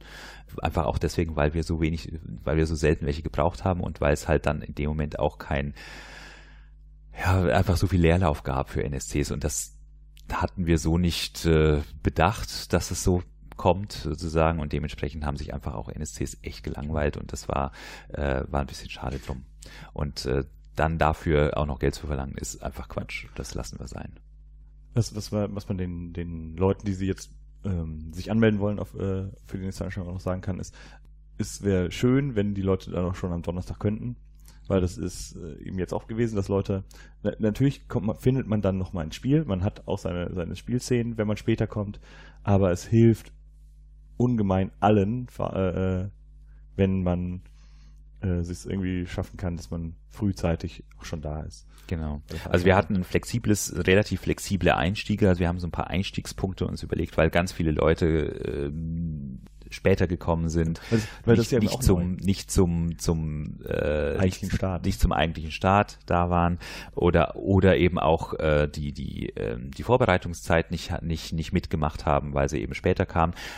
Die war aber wichtig, das heißt, wir mussten mit denen nochmal einen Workshop-Teil machen, bevor sie überhaupt ins Spiel konnten und sowas. Das war echt anstrengend und äh, ja, für die Spieler, ich finde, ja, ich finde, wenn man, wenn man da mitspielt, idealerweise sollte man gucken, dass man die Zeit auch wirklich hat und die Zeit auch wirklich frei hat und wirklich dann am Donnerstagmittag auch wirklich da ist, damit man den Nachmittag die, die Workshops mitmachen kann in Ruhe und dann halt auch wirklich mit allen zusammen einsteigt. Genau. Weil das ist einfach nur schade für, für ja. alle, wenn man dann das nicht mit der, weil es eben auch anders als auf einem Fantasy-Con ist, ne, wo man jederzeit einsteigen könnte. Ja. Und es eben schon am Donnerstag startet und nicht erst am in, quasi Freitag nachts. Ja, genau, genau. Also wir, wir starten tatsächlich, also wie gesagt, es, vor allem es startet donnerstags tagsüber, das ist ganz wichtig. Ja. Ja, also die, die, wir wollen, wir fangen auch pünktlich an. Also es ist nicht so, dass wir sagen, ja, Anreisezeit ist bis halb bis äh, halb vier. Um vier fangen die, ähm, die Workshops an ne, und dann kommen die Leute um sechs. Ja. Äh, nee, dann, dann sind sie zu spät. Ne? Ja. Dann, dann dann machen wir nämlich um, um 7 Uhr nochmal einen Workshop für die Leute, die später gekommen sind. Äh, und die anderen spielen schon. Das ist halt doof. Das, äh, genau, das nochmal irgendwie gesagt. möglich machen, weil genau. Alles andere ist, ne, ist, man kann trotzdem mitspielen, das ist halt nur schade für einen selber. Eben, ja, man macht sich, man macht, man tut sich keinen Gefallen damit. Genau. Ja ein guter Spieler kommt natürlich auch trotzdem rein und wir machen es auch möglich, wenn es jetzt gar nicht anders geht und jemand will unbedingt mitspielen und sagt, ich kann aber nicht Donnerstag, ich muss bis 5 Uhr arbeiten, ich bin erst um halb sieben da. Kein Problem, wir kriegen euch ins Spiel. Das, das ja, ne, aber ideal ist es nicht. Genau ähm, noch zum Abschluss ganz klar, was es, was es nicht ist, ist es eben keine, es ist kein Fantasy-Plot. Ne? Es, ganz wichtig, ja. Genau, es ist, ja. wenn Wer sowas erwartet, ist genau. einfach auf der Falschveranstaltung. Ja. Es wird, äh, es ist völlig in Ordnung, wenn man Schutzkreise legt, aber man braucht nicht erwarten, dass sie irgendwelchen Effekt haben. Genau, ähm, oder dass, ne, dass irgendwann ein, ne, ein, ein Spielleitung vorbeikommt und dir dann sagt, was jetzt passiert. Genau. Das wird nicht passieren. Ja? Also du kannst stundenlang Salzkreise ziehen, wenn du möchtest das ist deine Entscheidung. Ja. Aber da wird niemand kommen und sagen, jetzt passiert irgendwas, wenn du nicht irgendwas spielst, was passiert. Genau. Wenn du nicht ja. vorher, wenn du nicht vorher zur Spielleitung gekommen bist oder in den NSC-Raum gesagt hast, ich brauche gleich einen Geist, der, der da beschworen wird. Ja, ähm, genau. Das also, geht dann wieder. Das geht. Also das ist ähm, auch ein Konzept, das ja äh, auch auf anderen Veranstaltungen ist, hier vom, vom Joe Buck, die genau, bei Wizardry, die haben dieses Rent, äh, NSC. Genau. Also man kann, wenn man, wenn man solche Sachen vorhat, kann man eben, muss man eben aber selber hingehen äh, und sagen, ich würde das gerne spielen. Und dann kommt jemand und man kann das mit ihm absprechen. Dann weiß man, das, das ist ein bisschen schade, ne? Man weiß dann vorher, was passiert. Ja. Weil es ist abgesprochen. Aber man muss das eben, äh, es wird kein, es gibt keine Geheimnisse, die man entlüften kann. Die gibt es schon, aber das sind, genau, aber ja. nicht auf diese Weise. Genau, das ja, sind diese also, Rabbit Holes, die man ja. aber auch vorher sagt, ich hätte gern Geheimnisse, die ich lüften ja. kann. Genau, dann muss man Rabbit Holes. Also die Rabbit Holes sind das einzige, was geheim ist, also wo du quasi Instruktionen bekommst und Informationen bekommst, die wirklich niemand anderes hat. Was du aber dann damit machst, ist wieder deine Sache. Ja, ob du das rausposaunst, das kannst du natürlich machen. Ob du das rausposaunst, ob du da draußen äh, sozusagen, ob du das so ausspielst, dass das ein Major Plot in Anführungsstrichen, also eine, eine, der, eine der Geschichten wird, wo alle mitspielen. Ja, also auch dieses, dieses, das ist mein Plot, kam, ja. kam öfter vor, ja, dass ja. Leute zu mir gekommen sind als Spielleitung und gesagt haben, ich bin jetzt mit meinem Plot an der und der Stelle. Was muss ich denn jetzt machen? Ich habe bloß gesagt, äh, wie dein Plot? Ich weiß gar nicht, was, von was du, von was du sprichst. Es gibt deinen Plot nicht. Ja. Ja, also wenn, erzähl mal die Geschichte, an der du gerade wie, wie, wie arbeitest. Was, was machst du denn gerade? Was tust du denn gerade? Was, wo, wo, wo, wo befindest du dich denn gerade? Ja, und dann kommen, kommen halt noch so Fragen. Ja, und wie, wie denkst du jetzt, dass, dass dein Charakter ähm, dafür sorgt, dass das und jenes passiert? Ja, oder wie denkst du, was kann, was kann denn passieren, dass das schief geht? Was könnte denn passieren, dass das schief geht? Das könnte ja jemand mitbekommen. Ja, wie, wie könnte denn das passieren? Spiel das doch. Ja. Genau, und dann muss das eben auch gespielt werden. Und ja. dann, dann, nur dann geht's weiter. Es wird also nicht von der Spielleitung irgendwann der Zettel überreicht oder genau, sonst irgendwas. Und, und es tauchen eben auch keine Endgegner auf. Ja. Also es gibt keine Endgegner. Es, es sei denn, es sei denn, die Spieler bauen sich ein, wie es ist, genau. wie einen großen weißen Hasen, der, der dann auf dem Feld steht. Also die, man kann, werden muss. natürlich kann man, das kann ein Spielangebot sein. Das muss dann vorher implementiert werden und dann kann man das machen. Aber genau. es ist von von der Spielleitung nicht angedacht, dass es gab, es gab einen großen Gegner. Es gab tatsächlich einen schweren, einen schweren Gegner auf dem Geisterfeld. Der ist aber komplett, wirklich komplett aus Spielerhand entstanden. Den haben die Spieler selber erzeugt und der witzigerweise entstand genau dieser Hase aus diesem einen äh, Kategorie 4 Plot, den, den Spieler ins Spiel gebracht haben, da ist der entstanden. Das heißt, der wird, der war überhaupt nicht, äh, der war überhaupt nicht vorgesehen. Ja. Nichts davon war vorgesehen. Das ist alles aus dem Spiel entstanden. Auch, dass es ein dann am Ende doch sowas wie den Marshmallow Mann gab. Ja, genau. Also, aber es ist eigentlich, da möchte, möchte ich eigentlich gar nicht spoilern, dass es das nicht gibt, weil ja. Es kann es geben. Es kann es geben. Muss es aber nicht. Genau. genau. Aber also wir haben es nicht, wir haben es nicht genau. eingeplant. Man, man braucht, also man, man braucht nicht erwarten, dass man, wenn man sich hinsetzt und nichts tut, dass der Plot zu einem kommt. Das ja. wird nicht passieren. Und das, das muss man auch klar sein, dass, wenn man sich da anmeldet, das ist, für Sp Spieler ist das mehr Arbeit. Ne? Aber mehr Reward auch. Genau. Ja. Ich meine, ansonsten kannst du den Film angucken. Ja. Also, also auch wenn, auch wenn, wenn, wenn, wenn wenn die, wenn die Immersion super war und wenn, wenn die Props super waren und so. Aber Gewandungsgrillen ist auf dieser Veranstaltung halt nicht möglich. Ja. Dann langweilig. Also ich meine, möglich ist das schon, theoretisch. Also du kannst dich einfach daneben dran setzen und zugucken. Dann passiert aber, dann hast du halt nichts von, dann hast genau. du nichts vom Spiel. Dann sitzt man halt in, in einem braunen Overall äh, neben einem Mülleimer die ganze Zeit äh, auf einer Wiese an dem Wochenende wäre es gut gewesen, weil es war super Wetter, ja. äh, wo so gutes Wetter, dass manche der Spieler äh, gemeckert haben, weil sie, das glaube ich, haben wir äh, ja schon mal gesagt, dass äh, so gutes Wetter war, dass manche Verkleidungen halt nicht mehr funktioniert haben, ja. die sich, ne, weil sie ja Perücken vor allem waren das Problem, ne? Also, also einige, wie, viel, wie viele Leute sich im ersten. Schuljahr quasi ihre Haare verloren haben. ja. Dann eben kein Afro mehr. Genau. Und äh, also wir haben ein, das beste Beispiel sind immer noch die hier 19 Loch Stiefel einer Spielerin, mhm. die die sie immer wieder schnüren musste, weil und über, über Stunden und äh, sagte irgendwann, sie hat so gelitten gerade bei dem bei dem Superwetter da drin. Also ja, ja, also Ende Oktober gehe ich mal davon aus, dass das Wetter äh, anders ist. Wir haben ja auch einige Räume gar nicht benutzt. Also es ist, es, es ist kein Problem, wenn das Wetter jetzt nicht so, so toll ist wie jetzt. Ne, ist auch kein Problem, weil wir haben zwei Räume überhaupt nicht benutzt. Also wir hatten ja quasi den Luxus und haben uns dann haben uns ja einen von den Räumen als äh, Blackbox-Raum rausgepickt. Das ist überhaupt kein Problem, den Raum auch noch als Spielzimmer ja. sozusagen zu, zu nutzen und den Blackbox-Raum in irgendeine in irgendein kleineres Zimmer zu verlegen, zum Beispiel. Ja, das, das, wird, das wird eben auch passieren. Genau. Also weil und, und den Partyraum haben wir auch nie benutzt. Da, da war ja. niemand, weil logischerweise das Wetter war ja, die Party war, also wenn, wenn Party war, dann war die draußen. Ja. Äh, kein Mensch wollte bei schönem Wetter in einen, in so einen Freizeitraum, wo, wo eine in den 70ern ein Billardtisch und in den 90ern ein Airhockey. Airhockey-Tisch waren. Das war überhaupt was, ne? Also so, ne? Also wir haben uns wirklich Mühe gegeben, die Details wirklich, also diese Immersion wirklich hochzusetzen. Wir haben den wie gesagt, immer den Billardtisch und den Hockeytisch umgetauscht. Wir haben aktuelle Präsidenten. Wir haben die aktuellen amerikanischen Präsidenten sogar in der, in so akribisch, weil wir haben ja 76 und 77 gespielt, also das Schuljahr, das gesamte Schuljahr, 76, 77. Und äh, 77 ist ja, ist ja Jimmy Carter Präsident geworden, was uns dann auch irgendwann aufgefallen ist, als wir das vorbereitet haben und gesagt haben, ach Mist, jetzt haben wir ja zwei Präsidenten, die wir austauschen müssen, aber haben wir gemacht. Ja.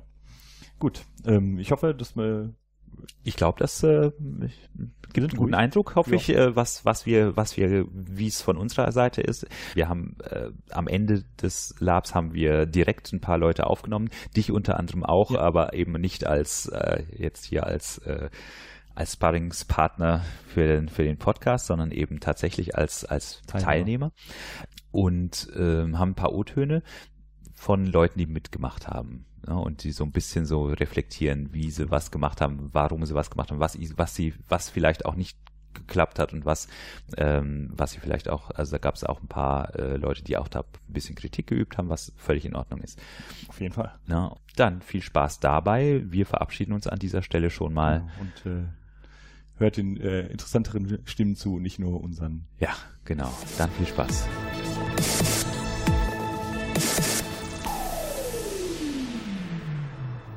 Hallo, wir sind's, der Jan und ich. Hallo. Und ähm, wir machen heute einen Podcast über das Zeitgeist Lab, das in diesem Moment zu Ende geht, ähm, beziehungsweise gestern Abend zu Ende gegangen ist. Und heute ist Debriefing-Tag und äh, ich sammle ähm, so ein paar Eindrücke von Spielern und äh, anfangen tut tatsächlich der Jan, der jetzt diesmal nicht co-moderiert. Ja, genau. Das ist sehr, sehr selten, dass und äh, eine Premiere. Wir beide zusammen auf einer Veranstaltung. Yay. Ja, irre, es ist erstmal, ne? Ja, genau. Genau, ähm, genau aber ich äh, interviewe dich tatsächlich jetzt ja. als NSC. Du hast NSC gespielt. Genau, ich habe ich hab euch unterstützt als äh, Mädchen für alles. ich habe, äh, einer sagte, äh, so viele Charaktere hat sonst keiner gespielt an diesem Wochenende, obwohl sehr viele Leute sehr viele verschiedene Sachen gespielt haben. Genau. Genau. Und ähm, ich erkläre nachher noch ein bisschen was über das Zeitgeist oder wir machen ja. nachher noch mal eine sozusagen noch mal eine zusätzliche Aufnahme irgendwann mal. Genau. Ähm, die wird hier, die wird hier in dem Podcast dann dabei sein. Ähm, Im Moment ist es so, dass wir in einem Tonzimmer sitzen, also in einem in einem Soundlabor, das zum Spiel gehört. Also das Soundlabor war tatsächlich Teil des Spiels ähm, und äh, wir reden jetzt mal über den Part NSC beim Zeitgeist. Ähm, wir haben nämlich gar nicht viele NSCs gehabt. Äh, ich glaube sechs oder sechs, sieben. Sechs, genau. Sechs, sechs, sechs, NSCs waren wir.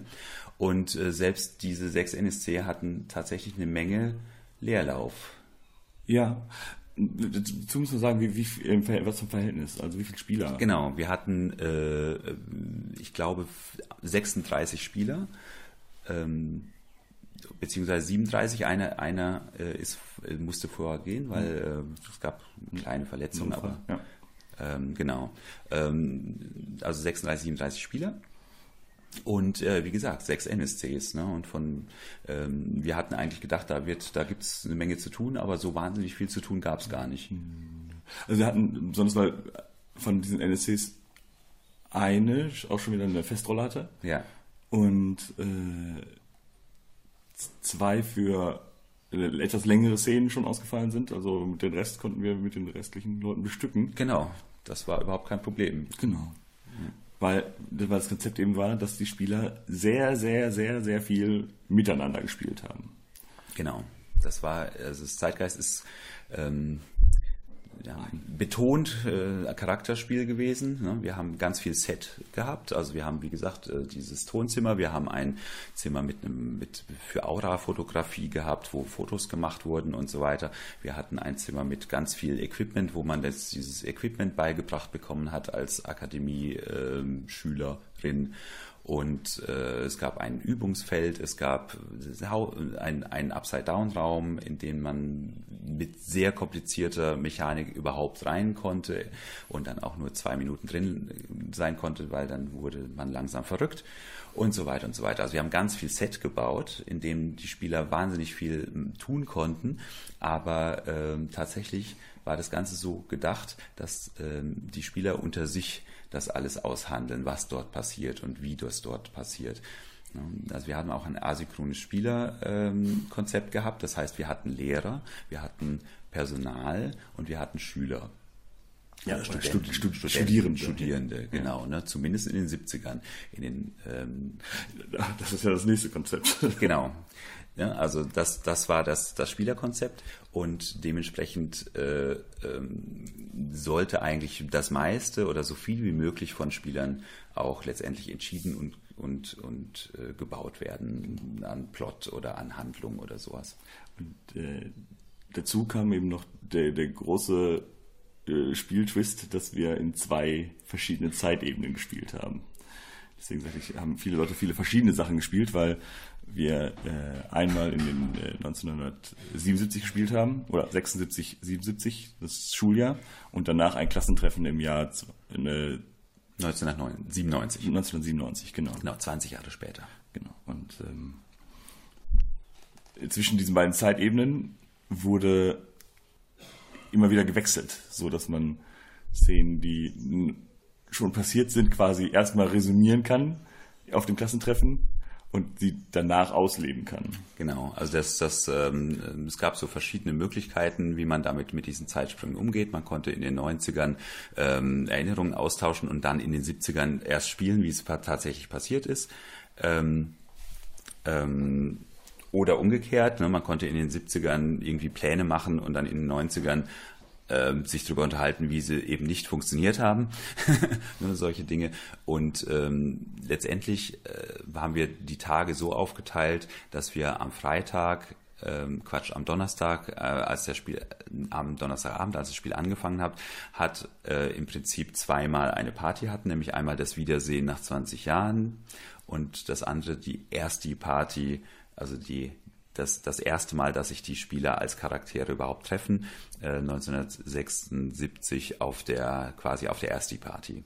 Ne, das, da ging es auch tatsächlich nur darum, um sich, ne, sich jeweils wieder sich jeweils kennenzulernen. Einmal mit einmal in dieser Form und mit der dem Aussehen und einmal in der anderen Form mit dem Aussehen. Ne, und dann ging es am nächsten Tag, am Freitag eigentlich erst los. Und am Freitag haben wir vor allem in den 70ern gespielt und sind immer wieder mal kurz in die 90er gesprungen. Ähm, und am Samstag war es genau umgekehrt. Da haben wir vor allem in den 90ern gespielt und sind immer mal wieder kurz in die 70er gesprungen.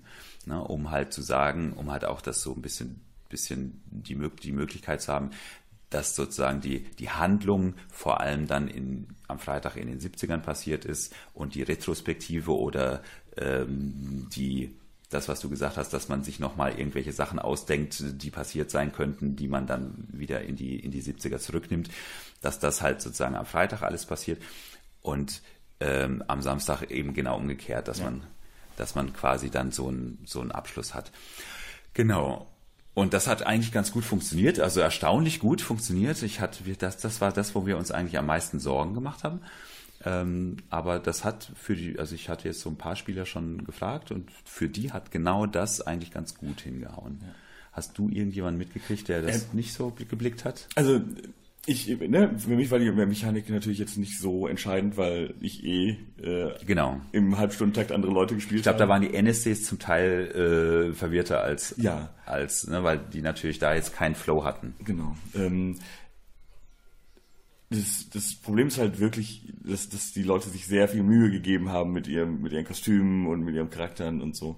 Und dass äh, wir, wir haben halt schönes Wetter und das erste, ne, also eigentlich das eines der ersten schönen äh, Wochenenden dieses Jahr. Das überhaupt erste schöne Wochenende, ja. genau. Und ähm, die Leute alle dicke Sachen aus, für die 70er und dicke Sachen für die 90er dabei haben.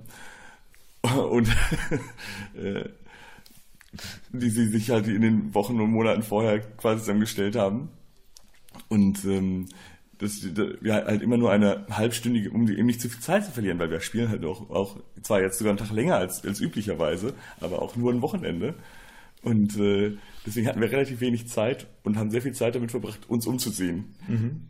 Und äh, weil wir dann häufig auch diese, weil diese Zeitwechsel das, das ist eben was, was manche sagten, zu schnell waren manchmal. Hm. Also die, manche Sachen hätten sie gerne länger gespielt. Aber das ist eben das Problem, dass, dass die, wir die Zeit eben ja für alle gleichzeitig enden lassen wollten. Ja. Und dann ist die eine, der eine Charakter ist mit seinem, mit seinem, äh, mit seiner Geschichte schon weiter fortgeschritten oder ist schon durch das, was, was er erleben wollte, hat er erlebt. Hm. Und dann passiert nicht für ihn nichts mehr. Und er könnte schon wieder wechseln.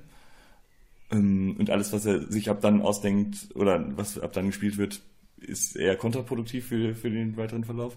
Und ein anderer lässt das, will die Geschichte lieber etwas läng, äh, langsamer aufbauen und braucht dann halt nicht, ne, den reichen dann diese anderthalb Stunden oder genau. zwei Stunden, die wir dann. Genau, und dann kommt plötzlich schon das, dann kommt plötzlich schon das, das Fade-Out-Lied. Ne? Genau. Ja, ja, und dann genau. wird langsam wieder in die, genau, in die andere Zeit gefadet und dann ähm, sind die halt leider etwas frustriert, weil sie genau das, was sie erleben wollten, noch nicht erlebt haben. Und ja. Ja, ja, genau. genau. Es gab dafür ja Mechaniken, um, um das anders darzustellen, aber es ist dann halt auch nicht mehr, ne? Man kann das in der Blackbox machen, aber dann ist das halt auch nicht mehr das Gleiche. Ja, ja, das stimmt. Ja, ja, genau. Ja, damit haben wir gerechnet, dass genau das tatsächlich passieren wird, weil das kannst du nicht, das kannst du nicht steuern. Das ist keine Möglichkeit, ne, das zu steuern. Wir haben halt versucht, einen Zeitablauf zu machen, dass zu den, zu, für die Zeiten, in denen tatsächlich was passieren soll, dass, dass die lang genug sind. Das waren immer drei, vier Stunden.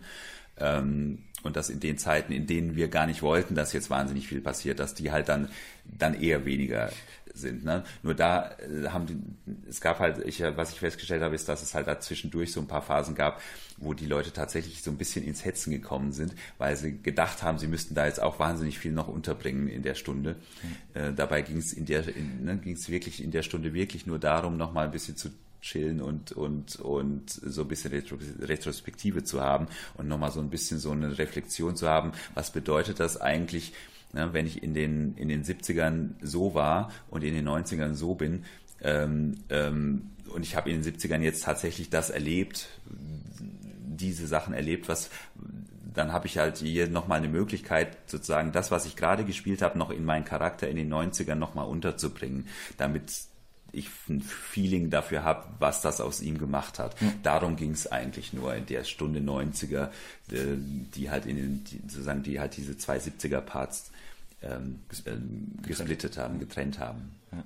Aber das, das war so das, das Einzige, was ich eben so genau. mitbekommen habe, dass die Leute einmal sich wirklich von, von Umziehen zu Umziehen, äh, sagten sie, ich ziehe immer weniger an Ja, aber das lag am Wetter. Das genau, lag am Wetter genau. Wobei das aber gut war. Also das, dadurch ging das Umziehen auch schneller. Ja, ja, ja, ja eben. Aber das, das, das Leute sich am Anfang wirklich sehr, sehr viel Mühe mit den äh, Kostümen gegeben haben. Und am Ende hast du wirklich nur gesehen, okay, äh, jetzt hat er, äh, jetzt hat er noch Haare, jetzt hat er keine mehr. Das, weil sehr viele, äh, gerade Männer mit, mit Perücken rumliefen. Ja. Ähm, und lange in den 70ern lange, lange Haare hatten. Ja, oder so ein Bob, so, so, ein, so ein, wie heißt das Ding? So ein Afro. Ja, ja. Und äh, ich glaube, der war das, der dann irgendwann gesagt hat, so jetzt halt während des Schuljahres hat er jetzt den Afro mal irgendwann abrasiert. Ja. weil er nicht mehr aufsetzen wollte, weil es halt hier irgendwie 28 Grad im nicht im Schatten, aber so, also ja, es war schon sehr sonnig. Wir hatten bis zu 30 genau. Grad. Ja. Wir hatten 30 Grad, genau, in der, in der Sonne. Und dann hat er gesagt, es geht nicht. Und, äh, und es Leute eben nicht genau äh, abschätzen konnten und deswegen, ne, weil sie wussten, es, das ist nur eine kurze Phase und nicht abschätzen konnten, bis wohin, bis wann sie spielen können und wann sie eben nicht mehr spielen können. Genau. Ähm, das war. Aber ansonsten hat es erstaunlich gut funktioniert, auch mit dem ganzen äh, Leute, Leute, die das hier hören, kennen sich bestimmt auch schon mit Zeitschleifenparadoxen aus und Zeitreiseparadoxen. Das sind Sachen, die halt äh, in den 70ern verschwunden sind oder in den, äh, die in den 70ern verschwunden sind, dann in den 90ern ja auch nicht mehr da sind, aber Sachen, die in den 90ern verschwinden, in den 70ern wieder da, genau. noch da sein müssen, ja. damit sie in den 90ern verschwinden können. Ja, also. genau, solche Dinge. Ja, auf die haben wir ganz gut geachtet, glaube ich. Ja, also sehr, wir hatten eben so ein, ein Archiv, in dem ähm, Gegenstände gelagert wurden und da mussten dauernd Sachen rein und rausgetragen werden. Jedes Mal, wenn wir die Zeit, Zeitzonen äh, gewechselt haben. Dann hatten wir eben auch ein Team von, von äh, Mitarbeitern, die nichts anderes gemacht haben, als, als äh, den Airhockey-Tisch in einen Billardtisch zu verwandeln für die 70er und wieder zurück in einen Airhockey-Tisch für die 90er und äh, Bilder äh, der verschiedenen regierenden äh, Kanzler und Präsidenten. Äh, UN-Generalsekretär wurde äh, immer ausgetauscht. Genau. Und äh, die äh, Schreibtischlampe des Direktors musste immer gewechselt werden von, von alter äh, ja. Stofflampe zu äh, moderner Plastiklampe. Einer der Spieler hat ja, ähm, hat, der einen Lehrer gespielt hat, ähm, hat im Lehrerzimmer äh, übernachtet und hat dann irgendwann gesagt, äh, dass er fand das irre, wenn ähm, dass er morgens aufgewacht ist und ähm, er guckt so nach, nach rechts und da ist am Schreibtisch das Porträt von dem jeweiligen, ne, also von Helmut Schmidt oder von Helmut Kohl. Ja, und äh, das fand er ziemlich creepy. Und ich weiß nicht, ob wir es geschafft haben, weil wir wollten, wir hatten eigentlich vor, ihm äh, heute Angela, Angela Merkel auf den, auf den Schreibtisch zu stellen. Ich weiß nicht, ob wir es hingekriegt haben. Bin mir nicht sicher. So, äh, ich sehe gerade, äh, ich kriege Konkurrenz, deswegen verabschiede ich mich jetzt hier. Alles klar, dann machen wir gleich weiter Genau. und ähm, ja. Wie seid ihr mit diesen Zeitsprüngen zurechtgekommen? Ähm, für mich waren da das keine Probleme. Was ich mir gewünscht hätte, ist ähm, dadurch, dass halt eben sehr viel kreatives Potenzial aus den Spielern für den Spielverlauf da war, dass man möglicherweise halt eben ähm, in Time noch quasi vor Beendigung ähm, des jeweiligen Zeitsprungs die Möglichkeit gehabt hätte, mitzukriegen, was wo wer gerade gemacht hat. Sowas wie die Gruppe, die dann, was weiß ich, Hasen gejagt hat, kommt wieder und sagt, ey, das haben wir mit dem Hasen gemacht oder das und das und das, sodass man über den aktuellen Spielverlauf, wie soll ich sagen, der Gesamtheit so in etwa ungefähr einen Überblick behält. Weil manche Dinge sind, wenn man halt eben nicht überall anwesend war, ähm, so komplett ähm, an mir vorbeigegangen, sodass ich an manchen Stellen möglicherweise mich irgendwo eingebracht hätte als, als Spielerin, ähm, wenn ich es gewusst hätte, dass es da halt eben die oder die Dinge gibt. Man konnte unmöglich natürlich überall sein. Und ähm, wie gesagt, so ein, ein äh, ey, ne, das und das und das vor dem Essen oder vor dem jeweiligen Zeitsprung, ähm, ja, hätte mir gut gefallen. Ansonsten fand ich die Zeitsprünge jetzt nicht problematisch. Also für mich waren die Zeitsprünge sogar gut, weil es da halt die Pausen dazwischen gab und äh, mein Charakter halt einer war, der weit weg von meinem, meiner echten Persönlichkeit ist und ich dadurch einfach die Pausen brauche, um davon ein bisschen runterzukommen, mich davon distanzieren zu können. Und ähm, dadurch waren die Zeitsprünge ganz sinnvoll. Außerdem haben sie eine klare, ein klares Ende gezeigt, ähm, was mich natürlich auch motiviert hat, keine, keine Pausen entstehen zu lassen. Ja? Die Pausen hatte ich dann eh und die konnte ich dann wirklich als Pausen nutzen. Und äh, ja, und das Umziehen war jetzt nicht so das Problem oder äh, das Umdenken. Ähm, ja, das fand ich eigentlich. Ich, klar, man kommt dann, man hat dann nicht so ein, so ein, der Flow wird halt immer mal wieder unterbrochen, aber ähm, das hat nur in einem Fall eine Szene gekappt, aber das ist dann mehr so zum Cliffhanger geworden, was auch nicht schlecht war. Super, ja. Ähm, genau, bleiben wir bei den, bei den Zeitsprüngen. Und zwar äh, die Idee war so ein bisschen, dass man, dass man ja in den 70ern einen Charakter spielt und sozusagen seine Entwicklung in den 90ern, ne? also dass man wirklich so einen Unterschied hat. Ne? Und ich habe gesehen, also es gibt, gab Leute, die haben das super krass, super krass unterschiedlich gespielt. Es gab Leute, die haben, sind mehr oder weniger dieselben geblieben ähm, und so weiter. Wie habt ihr denn das, habt ihr euch das vorher überlegt oder habt ihr das sozusagen während dem Spiel ähm, erst entschieden, wie jetzt sozusagen der Unterschied zwischen 70ern in die 90er ist? Ich, ich würde jetzt umgekehrt anfangen. Also da muss ich auch sagen, also da, dadurch, dass ich einen Lehrer gespielt habe, fühlte ich mich so ein bisschen ähm, schon als, nicht von der Spielleitung kontrolliert, aber halt als Helfer der Spielleitung. Und äh, dadurch war es für mich dann so ein bisschen, äh, es, ich schaue mal, wie es kommt und richte mich dann danach, was, was passt. Ähm, ja, das äh, Go with the flow. go with the flow, ja. Ich war ja auch Lehrerin und fand halt eben so diese Hinweise der Spielleitung, dies oder jenes da halt eben anzugehen, ähm, sehr hilfreich. Also mir hat es ähm, mir hat's gut gefallen. Und äh, ich habe mir vorher überlegt, dass ich halt eben in, der, in den 70ern halt eben eher so eine verständnisvolle, ja, so eine Psychologin, ja. Und in den 90ern hätte ich ähm, mich auch gerne irgendeine Initiative angeschlossen und hätte die Pese halt eben gestürzt. Ne? Ich hätte mich auch gerne mit dem Direktor geprügelt. Äh, so in den 90ern wollte ich halt eben, ne, dadurch, dass ich halt eben da über sehr viele Dinge nochmal nachgedacht habe, ähm, hätte ich gerne da irgendwie äh, so ein bisschen Revoluzer äh, gespielt. Aber da bin ich so an meine spielerisch persönlichen Grenzen gekommen. Ähm, ich hätte jemanden gebraucht, der mich da so ein bisschen, ähm, ich hätte so ein paar Terroristen ähm, finden müssen, denen ich mich hätte anschließen können, um halt eben hier Anschläge an die PESA zu machen. Also wie gesagt, das, ähm, diese, diese, diese Unterscheidung zwischen der Charakter in den 70ern und 90ern ist mir persönlich jetzt nicht so mhm. gut gelungen, wie ich es mir vorgenommen habe, aber ähm, dafür sind andere Sachen gut gegangen. Also, mhm. also aus meiner Sicht äh, ist das Lab halt auch ähm, in den 70ern hat es einen Stil und in den 90ern hat es einen anderen Stil. In den 90ern ist es mehr so ein plotgetriebenes Live-Rollenspiel und in den 70ern ist es eher so ein Schul-Live-Rollenspiel, wie jetzt äh, vergleichsweise, ich meine, äh, College of Wizardry oder ja, da gibt es ja jetzt auch College of Modernity und sowas. das war auch die Grund, also das war die tatsächlich die allererste Grundidee von Tina war genau das, dass man quasi eine Ghostbusters Academy macht, äh, auf so ein bisschen so dieses College of Wizardry Thema so ein bisschen mal variiert. Das war, das war der Ausgangspunkt der Reise, was das eigentlich werden soll.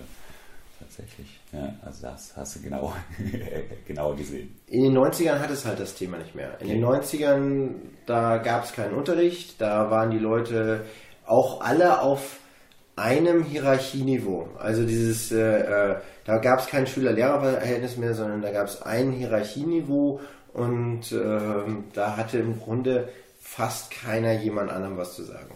Genau, also wir wollten halt die Asynchronität äh, des Ganzen wollten wir in den 70ern lassen, äh, damit wir nicht die ganze Zeit eine asynchrone, eine asynchrone äh, Spielerschaft haben. Ne? Also habt ihr das Gefühl gehabt, ähm, habt ihr das Gefühl gehabt, dass ähm, die Leute, äh, also ihr als Lehrer habt ja ein bisschen mehr gesehen Einfach, mhm. ne? Und ihr habt ja mit viel mehr Spielern dadurch interagiert, als die Spieler selber eventuell, die, die relativ schnell in irgendwelchen kleinen Gruppen eventuell verschwunden sind sozusagen und dadurch gar nicht so wahnsinnig viel Interaktion hatten. Ähm, und ihr als Lehrer musstet ja quasi mit vielen Spielern interagieren. Insoweit äh, ähm, denke ich mir, das ist vielleicht eine gute Frage für euch.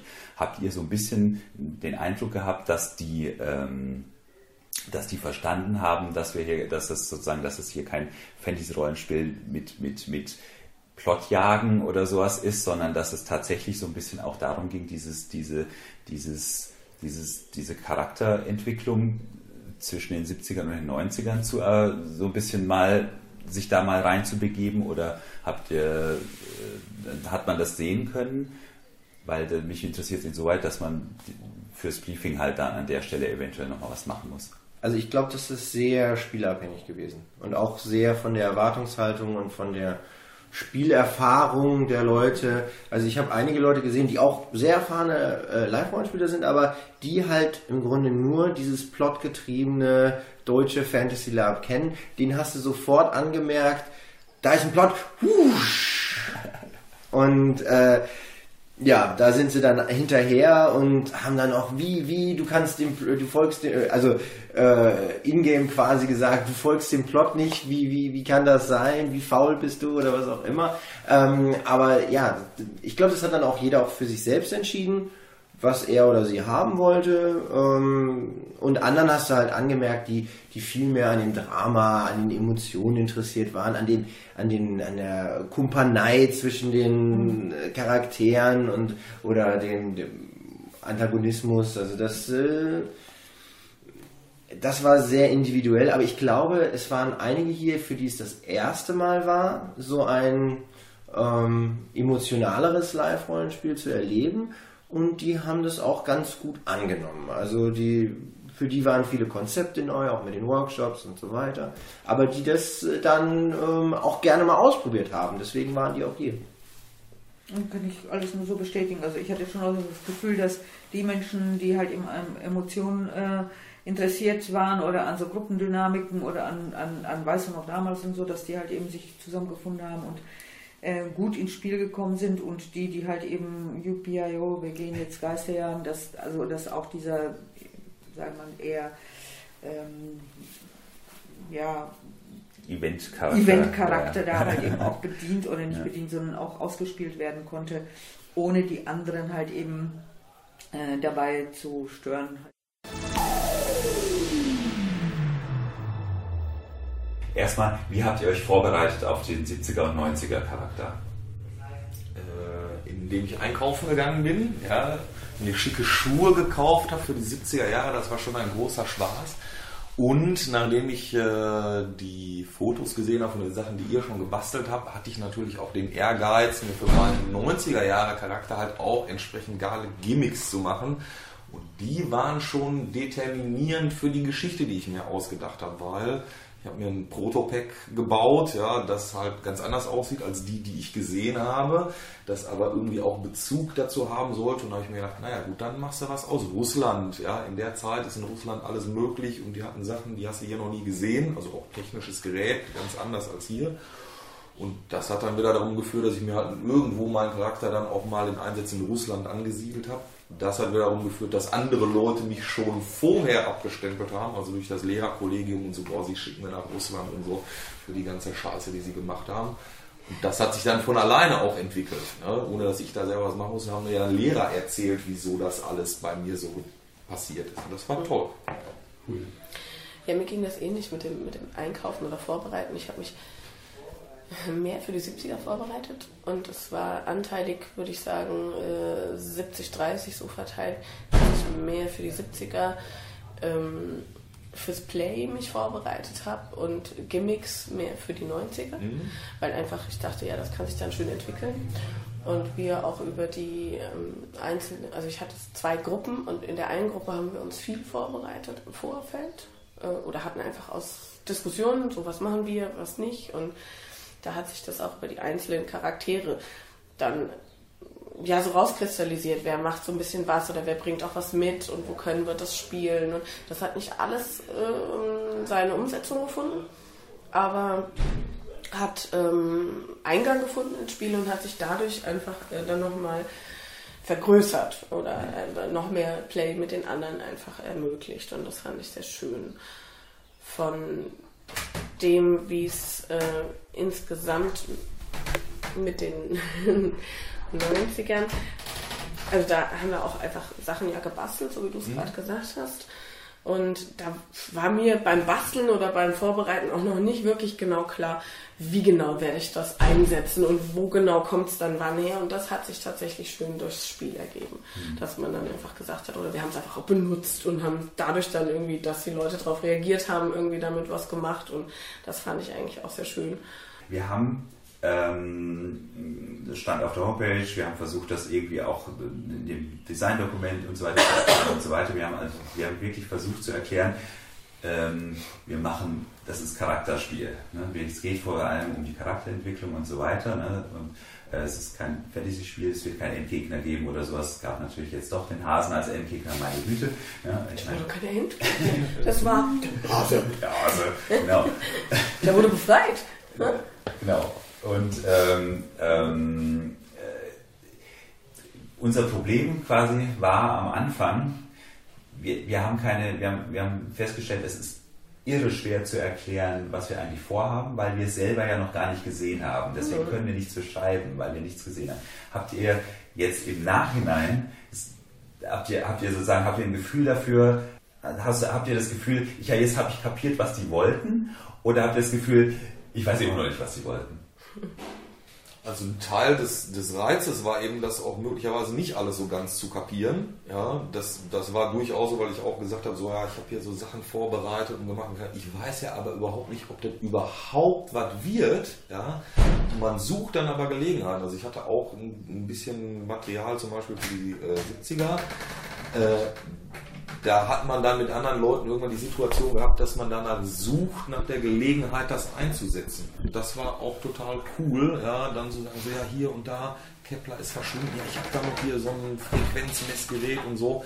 Schleppt mal alles zusammen, ja, und dann hat man so, oh, cool, und das und das und das zusammen, ja. Nicht hundertprozentig zu wissen, worauf ihr hinaus wollt, hat auf jeden Fall die Kreativität angeregt. Das würde ich auch unterschreiben und ähm ähm, ich fand es schon relativ gut umrissen, soweit es eben ging von euch. Also ich hatte schon eine Vorstellung davon, was ihr wolltet.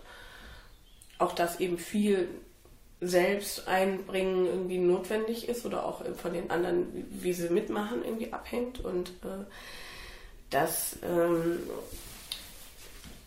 war interessant, wenn man sich halt ganz am Anfang die verschiedenen Charaktere mal durchgelesen hat, was möchte ich denn für einen spielen vielleicht, wenn noch überhaupt einer mhm. übrig war oder so.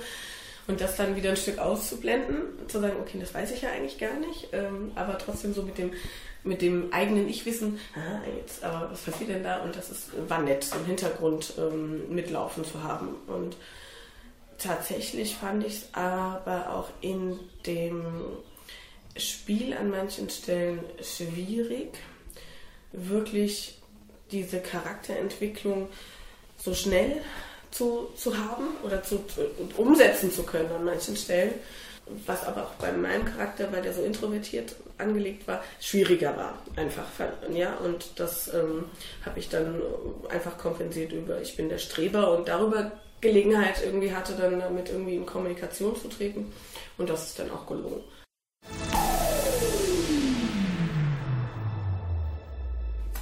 Wir, wir sind ja sozusagen immer von den 70ern in den 90ern gesprungen. Mhm. Ähm, wie hast du dich quasi darauf vorbereitet? Hast du dir einen 70er Charakter ausgedacht und dann gedacht, na, mal sehen, was aus dem in den 90ern wird? Oder hast du dir schon beides ausgedacht oder hast du irgendwo einen Schwerpunkt gesetzt? Wie hast, wie hast du versucht, dem, dem Herr zu werden? Weil wir, wir haben ja nicht wahnsinnig viel erklären können im Vorneweg. Also ähm, ich, für mich stand auf jeden Fall ganz klar erstmal so der 70er Jahre Charakter fest. So. Das war auch so das, worauf ich als, als erstes gedacht habe, was auch klar war, weil das halt auch irgendwie in den Charakterbeschreibungen ja schon so ein bisschen angelegt war. Also der Nerd so und äh, alles, was da drum hängt, das war auch dann schon fertig irgendwie, äh, weil es auch ein bisschen mehr so meinem Charakter entspricht von dem Spieler sozusagen, also von meiner Person. Ähm, und dann hatte ich natürlich auch so die Überlegung, okay, mir war klar, ich habe nicht viel Zeit, mich umzuziehen und das wird dann halt voll das Geraffel und Gerödel, wenn man da irgendwie sich immer wieder hin und her umziehen muss. Deswegen, okay, schlicht, ähm, äh, Hemd, Sakko, umziehen schnell. Und was halt, was halt eigentlich auch ganz gut war, dass dann der 90er Jahre Charakter im Grunde halt ein gesetzterer Typ war, ist auch ein bisschen älter so und äh, das war ein ganz guter Kontrast, das konnte man dann schnell generieren. So, ähm, ich habe dann auch irgendwie in den Anfangsszenen äh, versucht, auch den Bauch immer noch so ein bisschen rauszustrecken, dass man halt dann irgendwie so, oh, man hat ja auch zugelegt und so und es ist ein bisschen gemütlicher geworden und ähm, ja, versucht an kleinen Punkten äh, die man schnell verändern kann, halt den Charakter umzubauen, schnell so. Ne? Das hat eigentlich, ich finde, es hat ganz gut geklappt so. Ich habe halt einen Brillenträger und konnte dann halt irgendwie die Brillen wechseln, was im Gesicht ja viel macht. Irgendwie Haare auf, Haare zusammen war dann schon für mich ausreichend. Das müssen vielleicht andere nochmal sagen, ob das auch von, von, von einer gegenüberliegenden Seite sozusagen funktioniert hat. Aber für mich selber hat das sehr gut funktioniert. So. Hattest du, ähm, hattest du das Gefühl, dass die, äh, die Zeitsprünge quasi, also für die, also dass du quasi ständig deinen Charakter in, ich bin jetzt der Jüngere, ich bin jetzt der Ältere, hatte ich das, war das, war das für dich, ähm, war das für dich okay oder hättest du da noch ein bisschen mehr, dir noch ein bisschen mehr, äh, äh, was weiß ich, ja, also ich habe. Frage ist nicht nach Ideen, wie man das hätte. Nee, ich habe ich hab auch, ich hab auch, ich hab auch drüber nachgedacht, so ähm, jetzt im Nachhinein, so, okay, was, war jetzt was stärker, war was einfacher, hat mich das durcheinander gebracht und so. Und ich muss sagen, ich, ich, also ich glaube, dass es besser wäre, nicht beide Zeitlinien gleichberechtigt nebeneinander zu haben, sondern dass man quasi einen Fokus setzt auf die 70er und äh, die 90er ein bisschen kleiner macht sozusagen und da ein bisschen mehr, ein bisschen geskriptetes Spiel hat oder, oder irgendwelche Gruppenaktivitäten, die man dann hat. Äh, so, so verbindende Elemente, dass man jetzt, keine Ahnung, die Sprache vom Direktor und dann kann man da nochmal irgendwie äh, sagen, äh, oh, erinnerst du dich noch früher in den 70ern war ja das und das, was ja auch, äh, so Sinn und Zweck war der 90er, dass man quasi in den 90ern Plot generiert, weil man sich über alte Sachen aus der Schulzeit unterhält und dann geht man in die 70er und spielt die. Und deswegen hätte ich die 90er gar nicht so viel gebraucht für mich, für das Spiel. Und die waren eher, also nicht störend, weil man da ja auch irgendwie agiert hat und Plot gemacht hat und so. Aber ich hätte es für mich auch irgendwie cooler gefunden, den Anteil 90er einfach kleiner zu haben. Die Party und so, das hätte mir völlig gereicht. Und äh, dann aber so diesen ganzen Vormittag nochmal 90er war mir ein bisschen too much. So. Also es hat jetzt nicht gestört und es hat auch der Immersion nicht geschadet oder so. Aber ich glaube, den Teil würde ich kleiner machen und den auch wirklich nur konkret dafür nutzen, da diese Absprachen, die man sonst hat, da zu treffen und dann in die 70er wieder zu gehen, da voll zu spielen. Genau. Was war deine beste Szene? Was war das, das was dir am oh, meisten schwer, ja, also Es gab viele kleine Szenen. Eigentlich waren die besten Szenen immer so, wenn ich halt so einen Plot-Klimax hatte, so. Äh, und dann, bumm, so eine Abschlussmusik kam. Das war so, ich hatte da drei, vier Momente, wo sich das echt angefühlt hat wie so ein, wie so ein Cliffhanger bei so einer Serie, was halt echt schön war. Ähm, oh, was waren denn das für Sachen? Da hatten wir gerade irgendwie äh, den, den Menschen aus dem Upside-Down raus, äh, Raum rausgezogen. Irgendwie wir saßen da in Vollschutzanzug von oben bis unten mit diesen Spinnweben voll und äh, hatten den da jetzt evakuiert, rausgetragen und irgendwie, okay, wir müssen uns um den kümmern. Bumm, fing äh, Bittersweet Symphony an. Und das war ganz schön, ganz schön krasser Moment irgendwie. Und dann auf jeden Fall das auch mit Kepler noch, wo alle rumgelaufen sind. Und dann habe ich ja allen noch gesagt, sie sollen Informationen und, und Briefe Kepler noch geben, die er mit in die Vergangenheit nimmt, um noch was zu, zu retten. so.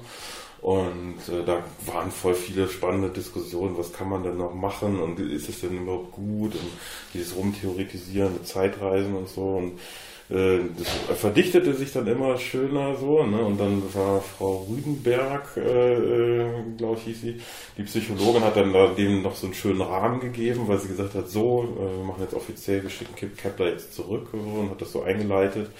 Dann sind wir hochgegangen und dann haben wir ihn zurückgeschickt und dann war es Ende so. Und das war, das war toll. Also es war sehr immersiv dann in den Momenten. Ich finde auch nicht, dass das Springen in den Zeitzonen, dass da dem einen Abbruch getan hat. Das hatte ich vorhin beim, beim äh, Rückblick mit, mit Larson, Larson äh, noch, noch äh, ähm, schon gesagt, dass ähm, im Grunde habe ich nach einem Lab oft irgendwie eine Woche später, wenn das dann zur Erinnerung wird, ins Langzeitgedächtnis, äh, wird es immer realer. Den Effekt kennen ja viele, irgendwie haben wir viele schon drüber gesprochen. Und äh, den Effekt hatte ich quasi auf dem Lab, weil immer wieder äh, Sachen, äh, die passiert sind, wurden unterbrochen durch diese Zeitsprünge. Man hatte Zeit, das zu reflektieren. Die sind dann so ein bisschen eingesickert so in dieses Gedächtnis ähm, und hat, hat dazu gewirkt, dass die nächste Szene dann nochmal intensiver war, weil das quasi aufbauend auf Erinnerungen, die ja ein bisschen realer geworden sind, äh, äh, dann wieder Spiel generiert haben. So. Und das fand ich äh, interessant, so was das für einen Effekt hat auf einen. Ähm, ich habe ja die O Kepler gespielt und hatte eigentlich, glaube ich, einen der wenigen Charaktere, ähm, der dazu gebaut war, gruppenübergreifend viel zu agieren, auch wenn er seine eigene Clique hatte. Und so, damit möglichst viele Leute einfach in diesen Plot reingezogen werden. Und ich glaube, das ist auch eines der Probleme gewesen, dass es zum einen halt schon irgendwie Plot gab und zum anderen halt NSC on Demand. Ähm, und es vielen Spielern nicht klar war, ist es jetzt ein offizieller Plot, ist es eine persönliche Sache, die irgendjemand reingebracht hat.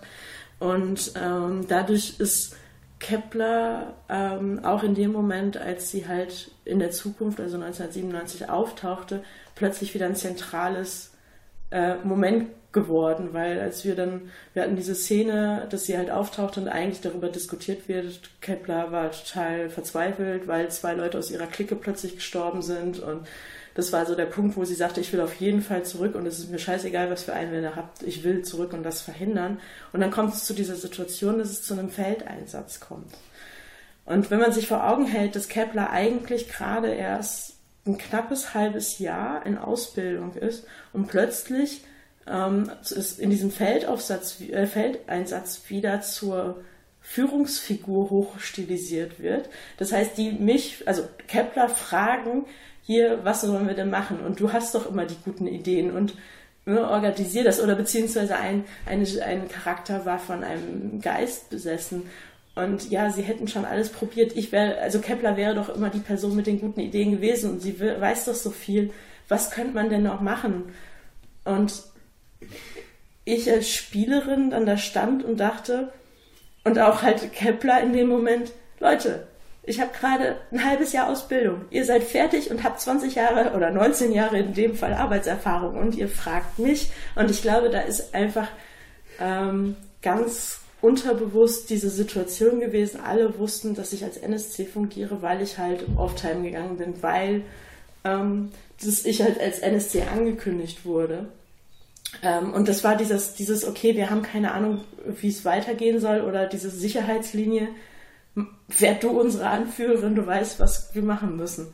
Ähm, Dabei gibt es gar keinen. Ja, naja, der Kepler-Plot war ja in gewisser ja, Weise da. Ja, aber, aber diesen ganzen ja, Plot, für den sie dich jetzt dann anstellen wollten, den gab es nicht. Also den gab es vorher nicht, den gab es den gab's halt, der ist ja entstanden dadurch, dass die halt gespielt haben. Ja, ich glaube, dadurch, dass es so einen Mischmasch gab, ähm, war denen, glaube ich, nicht klar, was jetzt ist. Also ob das jetzt, also konnten die das einfach nicht auseinanderhalten und ähm, da wurden dann in dem Moment ähm, halt die NSCs herangezogen. Ich glaube, oder Kepler als NSC, die vermeintlich weiß, was los und was passiert.